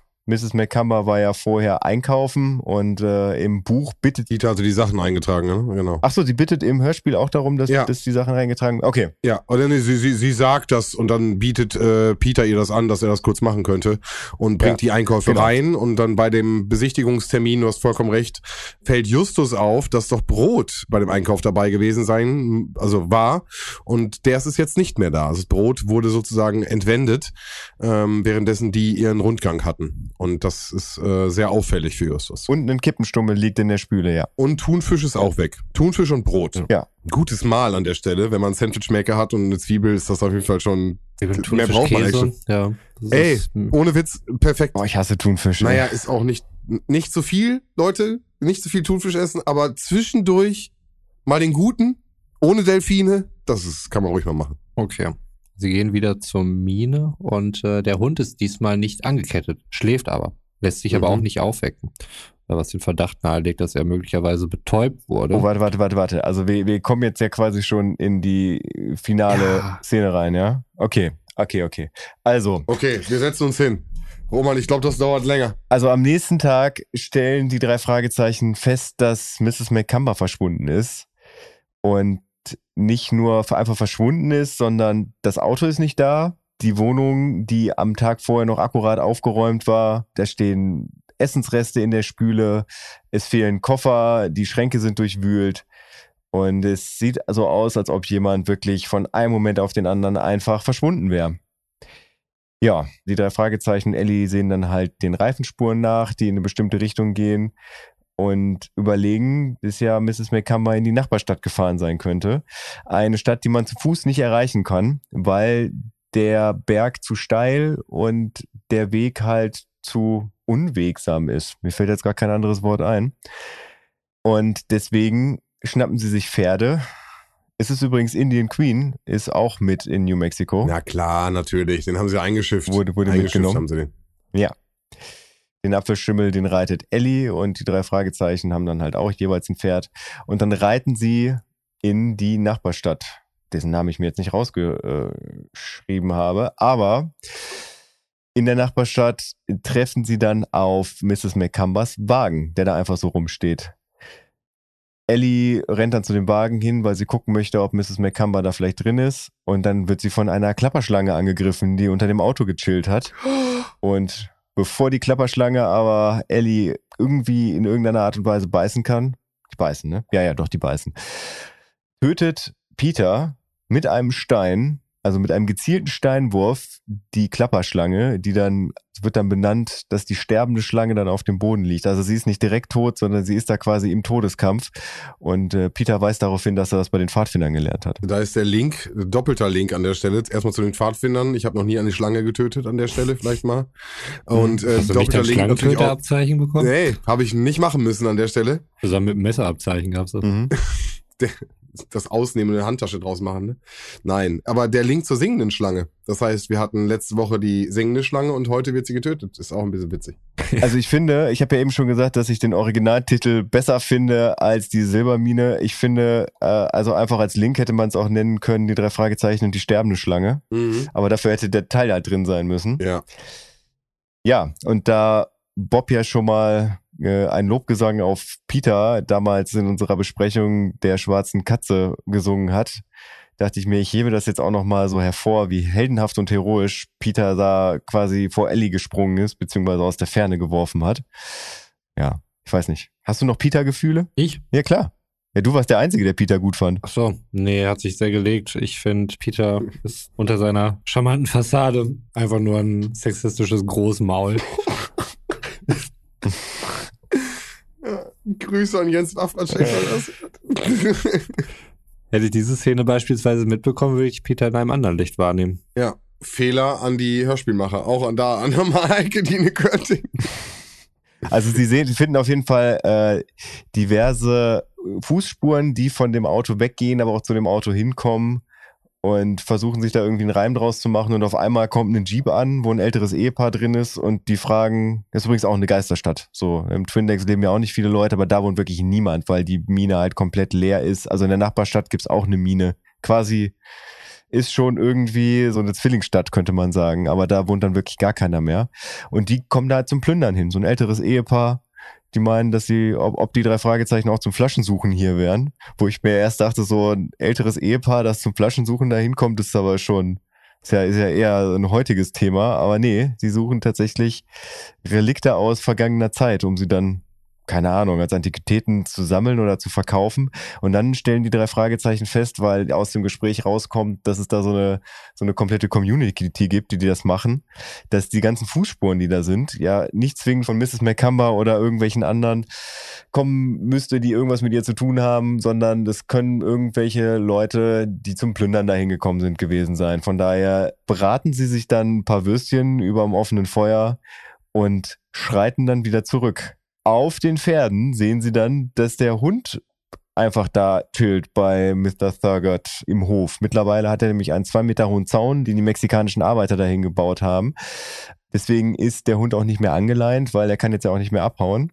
Aber der ist erstaunlich ruhig, weil normalerweise, wenn halt die Kinder mit den Pferden da vorbei tappern würden, dann würde der halt wie bescheuert am Zaun stehen und bellen der liegt einfach nur da. Und das finden die drei Fragezeichen Ellie ein bisschen komisch und bringen erstmal die Pferde zurück und wollen dann mal gucken, was denn da eigentlich Phase ist. Und schleichen sich dann auf das Grundstück von Aber- Thurgood, wo sie dann feststellen, Entschuldigung, ja, jetzt muss ich doch mal ganz kurz reingrätschen.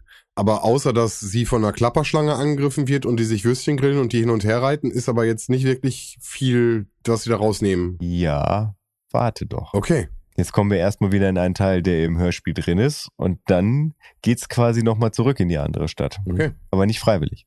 Ja, dort sehen sie dann halt den Hund, der da leblos auf dem Boden liegt, wo sie sich dann langsam dran tasten und gucken wollen, ob der Hund noch lebt. Okay, äh, dort hören sie, dass Menschen in der Mine zu hören sind.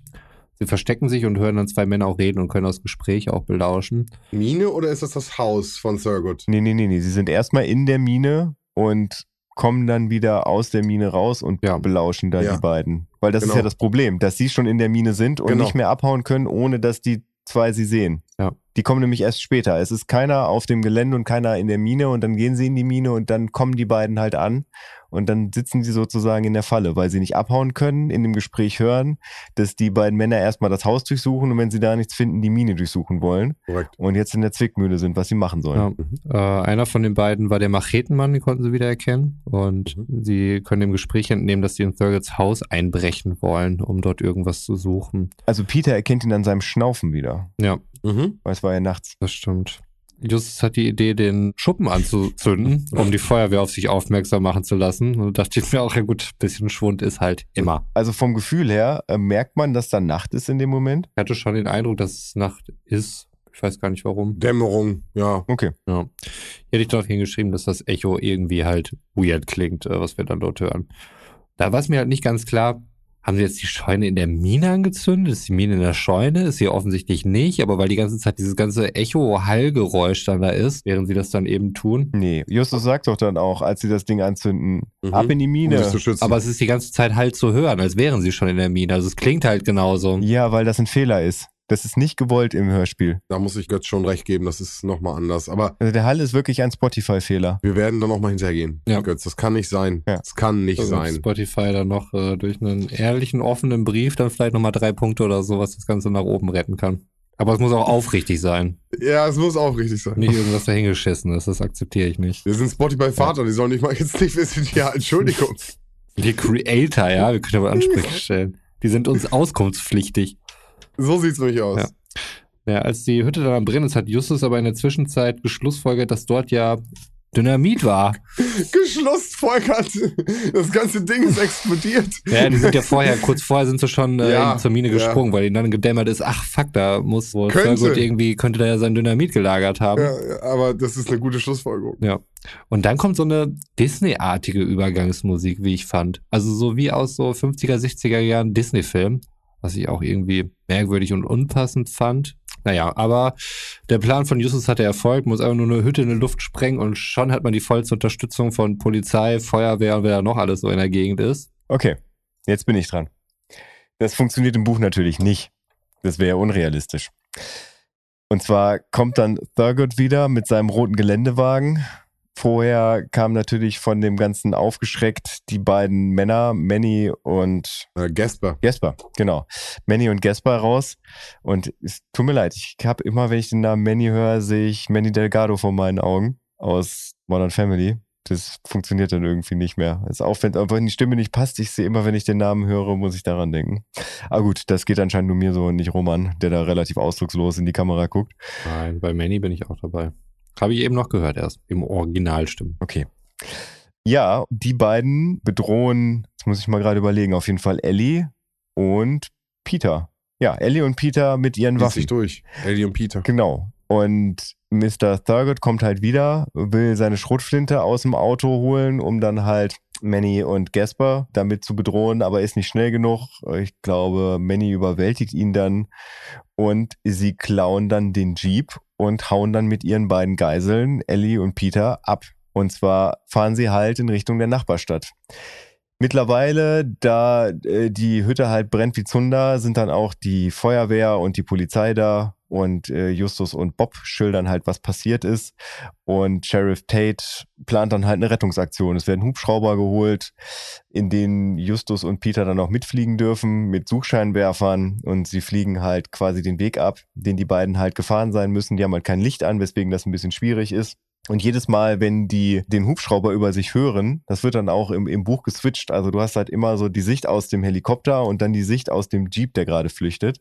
Verstecken die sich halt unter Bäumen, sodass die halt nicht gesehen werden können und tasten sich immer so Kilometer für Kilometer vorwärts. Da wir uns ja in der Wüste befinden, ist halt das Gelände ein bisschen unwegsam. Und nachdem sie dann Mhm. durch die Nachbarstadt durchgefahren sind, Die ganz kurz Hambone heißt. Hambone. Richtig. Sie heißt Hambone, ja. Also der eine von beiden, ich glaube Manny, der die ganze Zeit, nee, Gaspar muss es ja sein, der die ganze Zeit nämlich Zigaretten raucht, sich im Prinzip immer nur eine ansteckt, sie, äh, direkt wieder ausdrückt oder aus dem Fenster schmeißt, wie sich wieder eine neue ansteckt, der ja dadurch aufgefallen ist, dass er ja in, bei Mrs. McCumber im Haus halt eine Kippe hingeschmissen hat. Will immer von Ellie wissen, wo sie hinfahren sollen, weil die sich halt null auskennen da in der Gegend. Und Ellie gibt ihnen dann immer so grobe Antworten, weil, ja, das ist quasi äh, so Gelände, was sie halt selber erst irgendwie vor einem Tag erschlossen hat in der Nachbarstadt. Zeitschinden vielleicht auch, ne? Ja, auch das. Wobei es relativ langsam vorangeht, dadurch, dass sie halt ohne Licht fahren und sich halt dauernd vor dem Hubschrauber verstecken müssen. Also die schinden sich quasi schon selber Zeit. Naja, auf jeden Fall, irgendwann wird ein Schlagloch übersehen, die Vorderachse bricht, der Kühler platzt und das Auto kann nicht mehr weiterfahren. Und dann kommt, ich finde, ein ziemlich cooler Move von Ellie, weil die beiden sagen dann, wir gehen jetzt in die Wüste, kommt, so, wir bleiben hier nicht, wir müssen weiter. Und Ellie sagt, nee, nee, ich gehe da nicht mit. So, ihr könnt mich gerne erschießen. Das habe ich lieber, als dass ich irgendwie in der Wüste verdurste, weil jetzt ist gerade morgen, jetzt ist noch kalt, aber in spätestens vier Stunden ist da halt heiß wie sonst was. Und bitte sehr, erschießt mich, aber ich bleib hier sitzen. Und dann hat sich Peter einfach auch daneben gesetzt und die beiden sind dann einfach in die Wüste losgezogen, weil die müssen ja weg. Und dann wird halt beschrieben, wie sie halt auf ihre Rettung warten. Und ich glaube, Ellie war es oder einer von beiden auf jeden Fall, sind wir um diesen kaputten Wagen drumherum gelaufen. Haben mittlerweile auch so ein bisschen Angst, dass sie halt verdursten und verhungern. Dann irgendwann kommt Ellie auf den Gedanken, dass ja Wasser in den Kakteen drin ist. Und dann schneiden sie sich ein Stück Kaktus ab mit einer Schere, die sie aus dem Erste-Hilfe-Kasten aus dem Auto rauskramen. Und müssen aber feststellen, dass diese äh, Kakteen halt ziemlich ungenießbar sind. Mm, Aber zumindest ziehen sie da irgendwie so viel Flüssigkeit wie möglich raus. Und irgendwann kommen sie auf den Gedanken, ey, wir müssen uns ja im Prinzip ja gar nicht bemerkbar machen. Das Auto steht ja da. Wenn der Hubschrauber kommt, dann sieht er das ja. Und dann verstecken sie sich halt unterm Auto, weil langsam wird's halt auch heiß. Und da ist es relativ kühl. Und pennen dann erstmal eine Runde, bis sie dann irgendwann das Geräusch vom Hubschrauber hören. Da sind bestimmt schon irgendwie so zwei Stunden vergangen. Und dann werden sie gefunden und mit dem Hubschrauber zurück zur Mine gebracht. Die beiden Gangster findet man dann tatsächlich zusammengebrochen in der Wüste, weil sie halt die Hitze tatsächlich unterschätzt haben und halt irgendwie noch vier Meilen weitergekommen sind und dann einfach zusammengeklappt sind. Aber sie leben noch. Sie werden dann auch zur Mine zurückgebracht, wo es dann zum Showdown kommt, den wir und ich habe mich jetzt echt zusammengerissen, das schnell zusammenzufassen, was da passiert. Also das hat wirklich Spaß gemacht, das zu lesen. Auch vor allem diese Verfolgungsjagd, wie es dann halt immer zwischen Helikopter und Jeep hin und her geswitcht ist und die Dialoge, die bei stattfanden. Man hat richtig gefühlt, wie er sich eine Kippe nach der anderen ansteckt und sie halt wieder rausschmeißt, die halt komplett aufgeregt sind. So, komplett Puls auf 180 haben. War sehr schön beschrieben. Ja, also voll gut, dass wir dich haben, voll gut, dass du das liest und mir da nochmal so einen kleinen Einblick reingibst, weil das ist für mich, ich weiß nicht, wie es für dich ist, Roman, äh, bei uns im Hörspiel wirklich äh, eine Kruxstelle. Und die beginnt genau, genau jetzt. Wie sich zwei Hardcore Super Ganoven da mir nichts dir nichts festnehmen lassen in einem Hörspiel fand ich schon irgendwie ich habe die Folge sehr spät gehört ähm, aber das fand ich irgendwie doof. Und das zieht sich ab jetzt wie so ein Gummiband weiter. Und äh, Roman wie ging es dir da? Ja hatte mir auch ein bisschen was gefehlt. Also ich fand erstmal sowieso diese ganze Art und Weise wie jetzt die Polizei gerufen wurde halt den Schuppen anzuzünden, wo ich, ja, ich dachte, okay, ist das jetzt wirklich, Justus ist so ein schlauer Typ.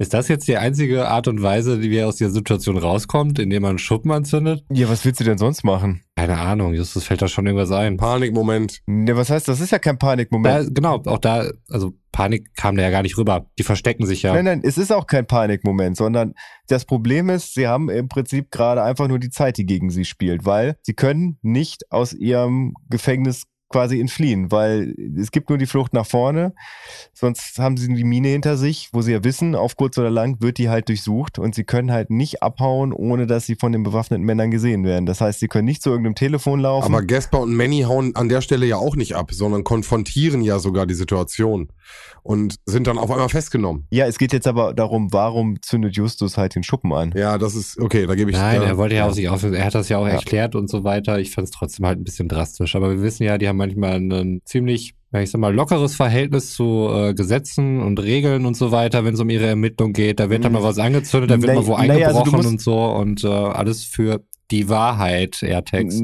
Du musst dir dabei aber auch mal vor Augen führen, dass da einfach Brachland ist. Also das ist eine Geisterstadt, wo einfach die Charaktere leben, die du halt kennengelernt hast. Das heißt, da sind ganz viele Hütten und Schuppen, die einfach leer stehen. Das einfach nur verwahrloste Bretterverschläge sind. Und den Punkt gebe ich Justus da, dass er davon ausgegangen ist, dass da tatsächlich nichts drin ist. Also das wird auch im Buch beschrieben, so dass eigentlich nur das Wohnhaus, in dem Thurgood wohnt, halt hergerichtet wurde. Das hat er ja komplett von Mr. Osborne gekauft. Die Mine und das ganze Grundstück drumherum. Also das gehörte halt vorher Ellies mhm. Onkel. Ja, ja.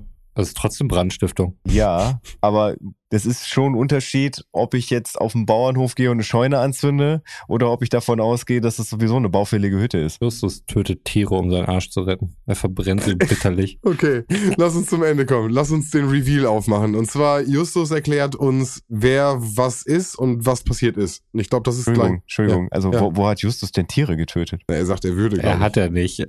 Keine Sorge, Götz.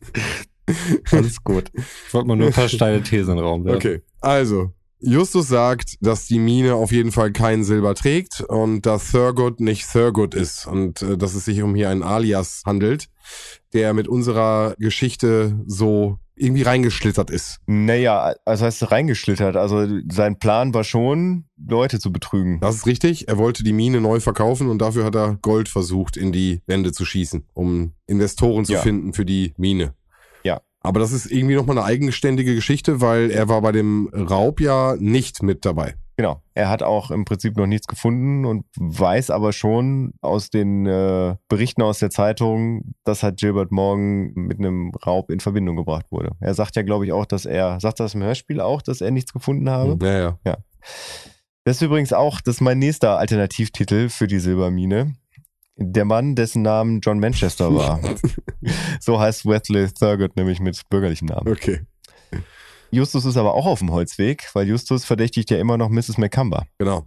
Und konfrontiert dann Gaspar ja auch damit, dass er das Brot und mhm. den Thunfisch geklaut hätte oder ob Mrs. McCumber ihm das nicht mhm. sogar überlassen hätte. Und dann werden die beiden ja stutzig und fragen sich, was Justus meint und wer Mrs. McCumber sei. Und da geht Justus aber ein ganzer Kronleuchter auf. Ja. Ja, also im Buch wird beschrieben, wie er halt Thurgood damit konfrontiert, dass er was mit Mrs. McCumber angestellt hätte und dabei feststellt, wie sein Blick immer so ganz unauffällig in Richtung Mine wandert. Also, dass er halt dauernd dahin guckt. Ist jetzt was, das man schlecht im Hörspiel darstellen kann, weil das ja kein visuelles Medium ist.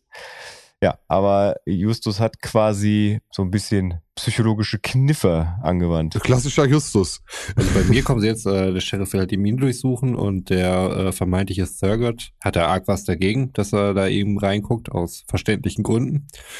Und dann kommt dann eben schon der Verdacht auf, dass Thurgood Miss McCumber verschwinden lassen hat, weil sie möglicherweise das Geheimnis entdeckt hat, dass er halt nicht Mr. Thurgood ist. Und genauso ist es offensichtlich gewesen. Sie gehen dann nämlich trotzdem in die Mine, obwohl sie nicht einen ähm, Durchsuchungsbescheid. Den kriegt er noch, hat er gemeint. Den kriegt er Den noch. wird er noch kriegen, genau. Sie Ja. gehen halt trotzdem rein, ohne diesen. Äh, Wir haben noch vor zwei Wochen noch drüber geredet. ja, das stimmt. Da hatte ich mich noch nicht an meiner eigenen Spucke verschluckt und äh, wäre fast erstickt. Was die Zuhörer ja nicht hören werden. Währenddessen Götz und ich professionell einfach weiterreden und du in den dritten Fenster einfach abstirbst. So. Alles für die Show, Macht das bis Roman. zu. Ende durch. Ja, Äh, Scheiß auf meine durch. Bewertung. Denkt euch was aus. War bestimmt mega. Mrs. McCumber liegt gefesselt äh, in einem Schacht drinne. Da habe ich jetzt erst den Hinweis hier im ähm, oder bei mir jetzt gemacht aus dem Hörspiel, dass da der Verdacht aufkommt, ob es gar nicht der echte Thurgood ist. Sie erzählt dann nämlich auch, dass er als äh, Baby braune Augen hatte, was schon sehr ungewöhnlich war, weil Babys in der Regel halt immer blaue Augen haben, die sich dann halt im, im Laufe der Zeit dann verfärben. Bei braunen Augen allerdings nicht, die sind von Geburt an so und bleiben so. Fand ich einen spannenden Fact. Habe ich nicht geprüft, werde ich prüfen zunächst. Also gebe ich mir selbst als Hausaufgabe. Also fast alle Babys haben blaue Augen. Ja. Naja, aber auch der Fakt, dass wenn ein Baby braune Augen hat, dass dich das gar nicht mehr ändert, finde ich, ähm, erstmal stellt sie das als Fakt dar und das würde ich gerne, also das finde ich spannend und ich würde es gerne Ja, abchecken. in welche Richtung denn? Ne, ob das Fakt ist, was sie da sagt. Ja, ja, aber nee, nee, in welche Richtung soll es sich denn dann ändern noch? Naja, die Frage ist, ob es sich überhaupt noch ändern kann. Das stelle ich gerade einfach in Frage. Also du kannst es nochmal nachprüfen. Also ich überlege gerade, ob das einfach bei mir ein Fakt ist, weil ich einfach die Folge seit über 30 Mhm. Jahren höre. Oder ob ich das nicht auch mal irgendwo gelesen hätte. Ähm, Mich erinnert das direkt an dieses äh, Blue Eyes, Brown Eyes äh, Experiment, äh, kann man auf YouTube gerne mal nachchecken, wo die Klasse unterteilt wird. In äh, heute haben die äh, Kinder mit blauen Augen äh, dürfen entscheiden und am nächsten Tag dürfen die Kinder mit braunen Augen entscheiden und äh, was dann bei den Kindern, weiß nicht, Experiment 60er, 70er Jahre. Äh, super spannend, ganz interessant, äh, gibt's auf YouTube Blue Eyes, Brown Eyes Experiment. An das muss ich gerade denken. Sind ja so ein bisschen wie das Experiment, ne, wo ein Wärter und Gefangener dann irgendwie unterteilt wird oder so. Die Welle. Ja. Die Welle, das Experiment, genau, geht genau in die Richtung. Aber wie gesagt, eine, eine Klassenlehrerin, die das verfolgt hat. Also wirklich super spannend. Ja. Das war auf jeden Fall der Fakt, der die Zweifel aufkommen lässt. Mhm. Und sie suchen jetzt nochmal gemeinsam das Geld. 250.000 Dollar, die damals durch den Raub dann halt eben entwendet worden sind, bisher noch nicht aufgegriffen wurden. Und da entdeckt Ellie ein altes Auto auf dem Gelände. Und das Geld ist unter Ja. dem Sitz. Das Sag kam für mich bitte. ein bisschen äh, random daher, muss ich Ja. sagen. Also wenn man da alles wirklich so gründlich durchsucht, ja, und der Typ kauft irgendwie das ganze Gelände, die Mine, lässt sie durchforsten, heuert Mexikaner an, hat einen Hund an der Leine, ein Eisentor. Und da steht ein altes Auto, guckt man da nicht mal Ähm, rein. Stopp mal, stopp mal, stopp mal, stopp mal, stopp mal, stopp mal. Das Auto steht nicht auf dem Gelände von Thurgood. Wo steht's denn? Das ist im Schuppen ihres Onkels. Schuppen von Eddies Onkel. Okay. Mhm. Das ist ein alter Ford Modell T, wo Eddies Onkel am Anfang im Buch zumindest sagt, dass er den halt später nochmal herrichten möchte, wenn er mit den Weihnachtsbäumen genug Kohle gemacht hat. Ja, der war im Prinzip schon da, bevor Eddies Onkel das Gelände gekauft hat. Das hat er sozusagen mitgekauft und es ist halt ein altes, verstaubtes Auto, was anscheinend im Hörspiel nicht am Anfang auftaucht, als die im Schuppen sind. Und das war ja im Prinzip auch ein reiner Zufall, dass Gasper das Geld nicht gefunden hat, weil er war ja in dem Schuppen. Das ist nämlich der Schuppen, nachdem, also nachdem er in dem Schuppen war und da gestört wurde von den drei Fragezeichen, kam es zu dieser Machetensituation, weswegen er nicht danach nicht nochmal genauer in dem Schuppen hat nachgucken können. Aber ist das jetzt Buchwissen?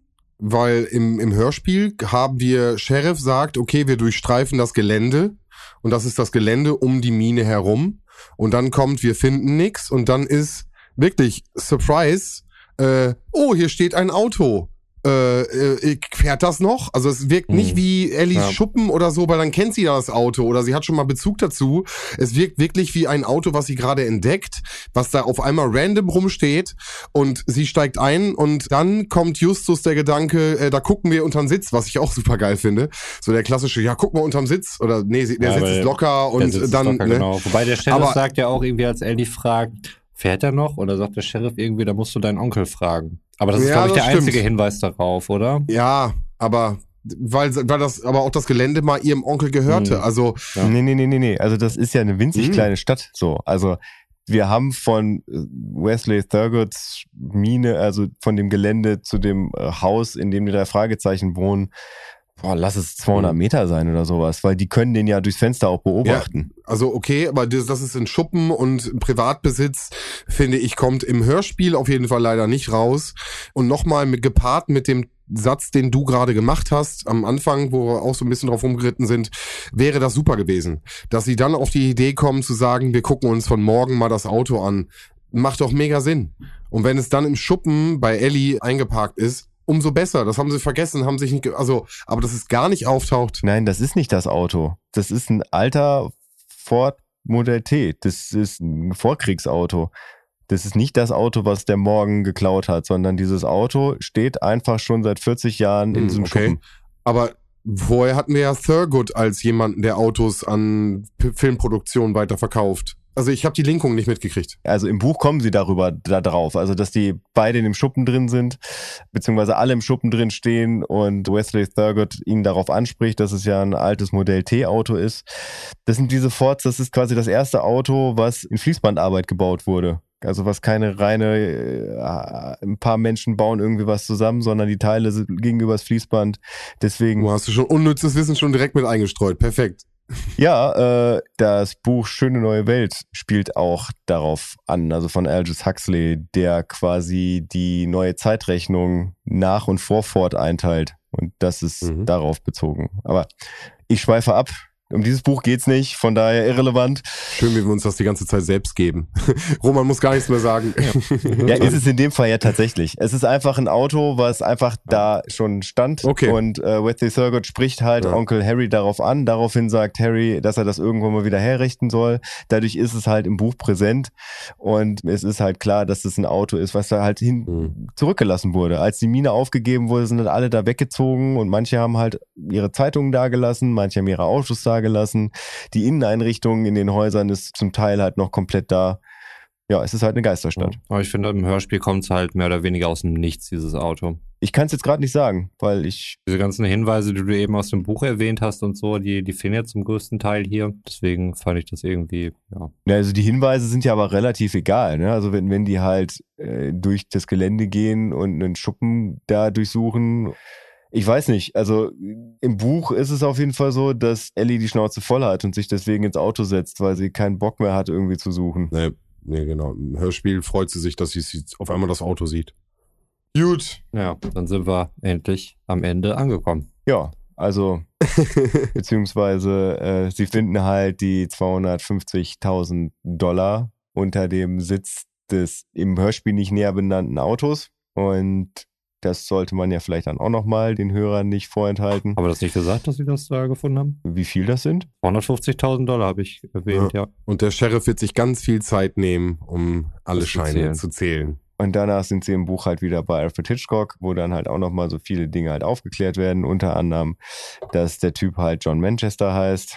Ich dachte erst, weil gar nicht mehr so viele Seiten übrig waren, dass wieder Alfred Hitchcock ausgelassen wird, was glaube ich erst einmal bisher passiert ist. Aber nee, auch den gab's am Ende noch. Und was mit dem Stein passiert, klärt sich das auch noch irgendwie? Den hat äh, Justus Alfred Hitchcock Oh, geschenkt. okay. Das ist übrigens auch nochmal ein Plothole in der Folge. Das ist mir da erst aufgefallen.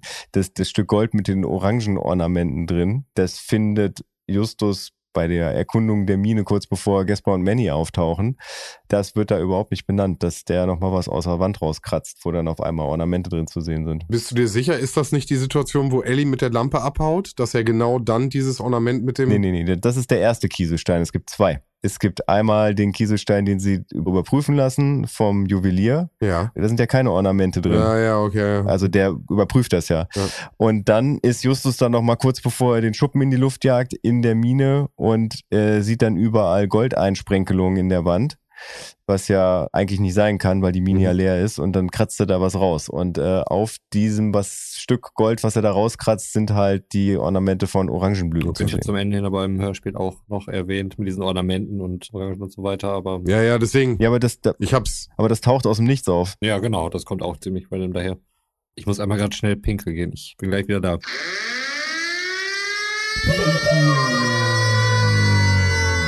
Oh, da äh, geht wohl einer aufs Klo. Pipi-Alarm! yeah. Wollen wir ein Zwischenfazit? Ja, also ich glaube, wir haben beide zu hoch angesetzt. Mhm. Ich bin gespannt. Mhm. Also heute war auf jeden Fall auch schlecht gelaunt wie schon lange nicht mehr. Hätte richtig Bock auf die Folge gehabt. Aber das ist das Ding, wenn man, ich glaube, da war ich letzte Woche ja auch, äh, Entschuldigung, letzte Woche sage ich, aber letzten Monat auch. Ich glaube, wenn man die Folge so toll findet, dass man noch versucht, äh, irgendwie das zu transportieren. Nee, nee, nee, nee, nee, nee. Also letzte Folge war Roman auf jeden Fall mehr hyped Ah, als, also wir haben ja im Prinzip fast den gleichen Sprechercast Das stimmt, wie, wie das letztes stimmt, ja. Mal. Sogar storymäßig geht's ja Ähm, wirklich nahtlos weiter, was du super selten hast bei den drei Fragezeichen. Ja, das, was Roman quasi letzte Woche noch gefeiert hat. Da, Aber äh, siehst du das mit dem Ende? Also, also ich war wirklich enttäuscht. Ich habe es nochmal äh, auch nochmal zurückgespult, bin echt nochmal so zehn Tracks zurück. Und ich dachte so, boah, ey krass, nee. Ich war wirklich ein bisschen enttäuscht. Das, Ende fand ich, und das ist ja toll, dass du das auch mit dem Buch liest und da nochmal einen anderen Einblick gibst, aber da fehlten mir einfach echt Informationen. Heute. Als Kind, Jugendlicher, war es okay, aber ich war echt ein bisschen enttäuscht. ja, ich wollte gerade sagen, als Kind ist dir das ja relativ egal. Ne? Also die finden, Ja, aber ich habe sie halt spät gehabt, deswegen sage ich ja, ne? Also da. ja, die finden halt dann das Geld unter einem Sitz und brauche ich dafür dann nochmal fünf Minuten Vorlauf. Also damals ich auf jeden Fall nicht. Ja, aber jetzt bin ich mal gespannt. Ja, ich bin auch gespannt. Roman. Ja. Hau raus. Was ist deine Bewertung? Was sind die Kriterien gewesen? Warum, wieso, weshalb? Klär uns bitte auf. Hol uns ab. Gut. Kommen wir zu dem positiven Aspekt. Zum einen die Länge ist natürlich positiv ausgefallen, äh, sogar unter 44 Minuten. Und was mir noch gut gefallen hat, ist eigentlich die Figur der Ellie. Also ich finde, das ist ein Charakter, der echt nochmal ein bisschen Schwung reinbringt, eine ganz andere Dynamik, auch wenn ich die Dynamik so zwischen Peter und Ellie immer ein bisschen merkwürdig finde, was vor allen Dingen an Peter liegt, ähm, mag diese Unbeholfenheit sein, aber nichtsdestotrotz finde ich es ein Charakter, die ist halt nicht auf den Mund gefallen, die ist forsch, die ist frech und bringt das Ganze voran, finde ich gut. Kommen wir zu den Punkten, die mir nicht so gut gefallen haben. Habe ich ja schon zwischendurch erwähnt, dass ich finde, dass manche Szenen halt merkwürdig umgesetzt worden sind. Die Machetenszene beispielsweise, die dafür beispielhaft stehen soll. Ich finde die Story irgendwie dünn. Ich hatte irgendwie den Eindruck, dass da nicht allzu viel passiert. Zum Ende hin ballt sich da halt wieder einiges, wo wir jetzt auch durch Götz gehört haben, dass da halt im Grunde eine ganze Menge passiert im Buch. Aber ich finde, die Story, die tröpfelt so ein bisschen vor sich hin. Hat mich nicht so mitgerissen. Nicht so, wie es sonst immer der Fall ist, wo ich immer so, oh nein, hat er nicht gesagt. Was? Ähm, Oh. war bei dieser Folge ausnahmsweise nicht der Fall. Und ich fand den Fall an sich halt auch irgendwie unspektakulär, obwohl da ein Toter vorkam und eine Machete da war. Aber irgendwie fand ich den Fall und die ganze Lösung, also der ganze Fall an sich, ziemlich egal. Also für mich einer der schwächsten Warte, warte. Oh, eine der schwächsten Folgen vermutlich. Äh, Ich gebe dem Ganzen eine 357. Es sei denn, Spotify schickt noch ein offizielles äh, Entschuldigungsschreiben wegen dem Renderfehler, dann würde ich mich noch auf eine 360 äh, hoch verhandeln lassen. Aber ansonsten steht bis dahin die 357. Okay, das ist die. Z ja, nee, sie paart sich, aber die schlechteste ist sie nicht. Hm, okay. Die schlechteste ist die 14, da hast du eine 350 Mhm. gegeben. Ähm, 357 hast du schon mal gegeben bei der Folge 11 Ach ja, und bei klar. der Folge 6. Also von, und bei der Folge 7 auch. Also die 57 kam schon mal Okay. vor. Das ist vielleicht bald die neue Standardwert. Die 350 ist momentan. Ja, krass. Götz, bitte, du hast das Wort. Fang du bitte an. Ja, Roman hat noch eine Hausaufgabe gehabt. genau. Hau ihm direkt ein. die ich nicht lösen konnte.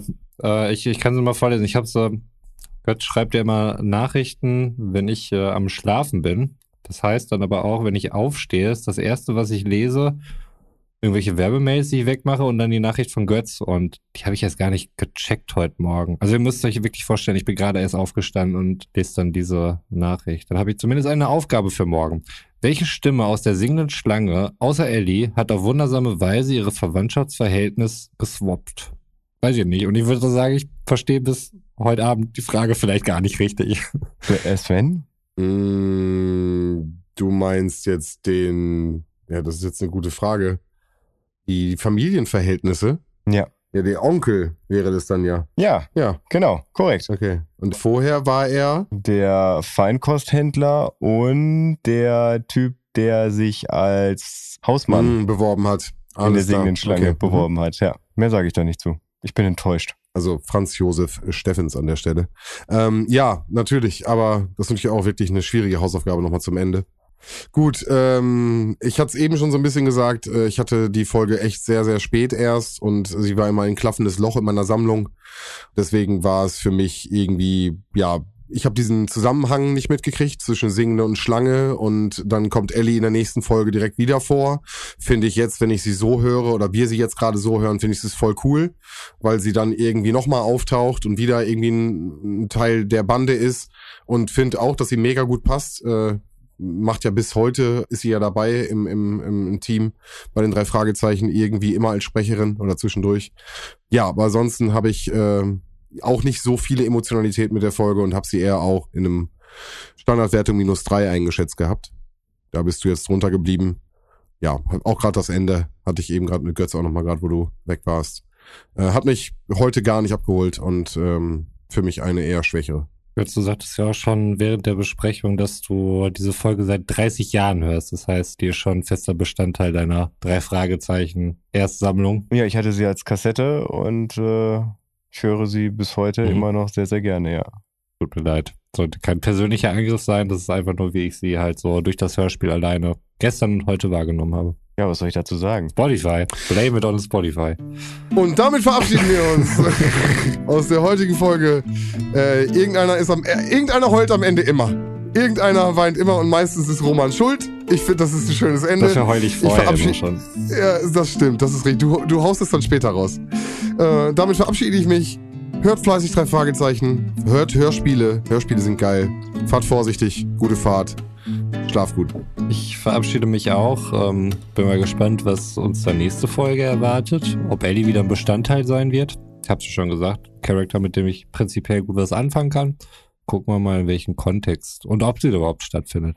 Ich weiß es doch auch nicht, Leute. Schaltet einfach ein und wisst ihr genauso viel wie ich. Also, bis dann. Ciao. Nein. Und damit verabschiede ich mich Du aus dieser Arsch! Folge Abfahrt A2 und wünsche euch einen wunderschönen guten Morgen, einen wunderschönen guten Vormittag, einen wunderschönen guten Mittag, einen wunderschönen guten Nachmittag, einen wunderschönen guten Abend oder wie in meinem Fall gleich, Gott sei Dank, eine gute, Nacht. ja, tschüss. Boah. Ja, okay.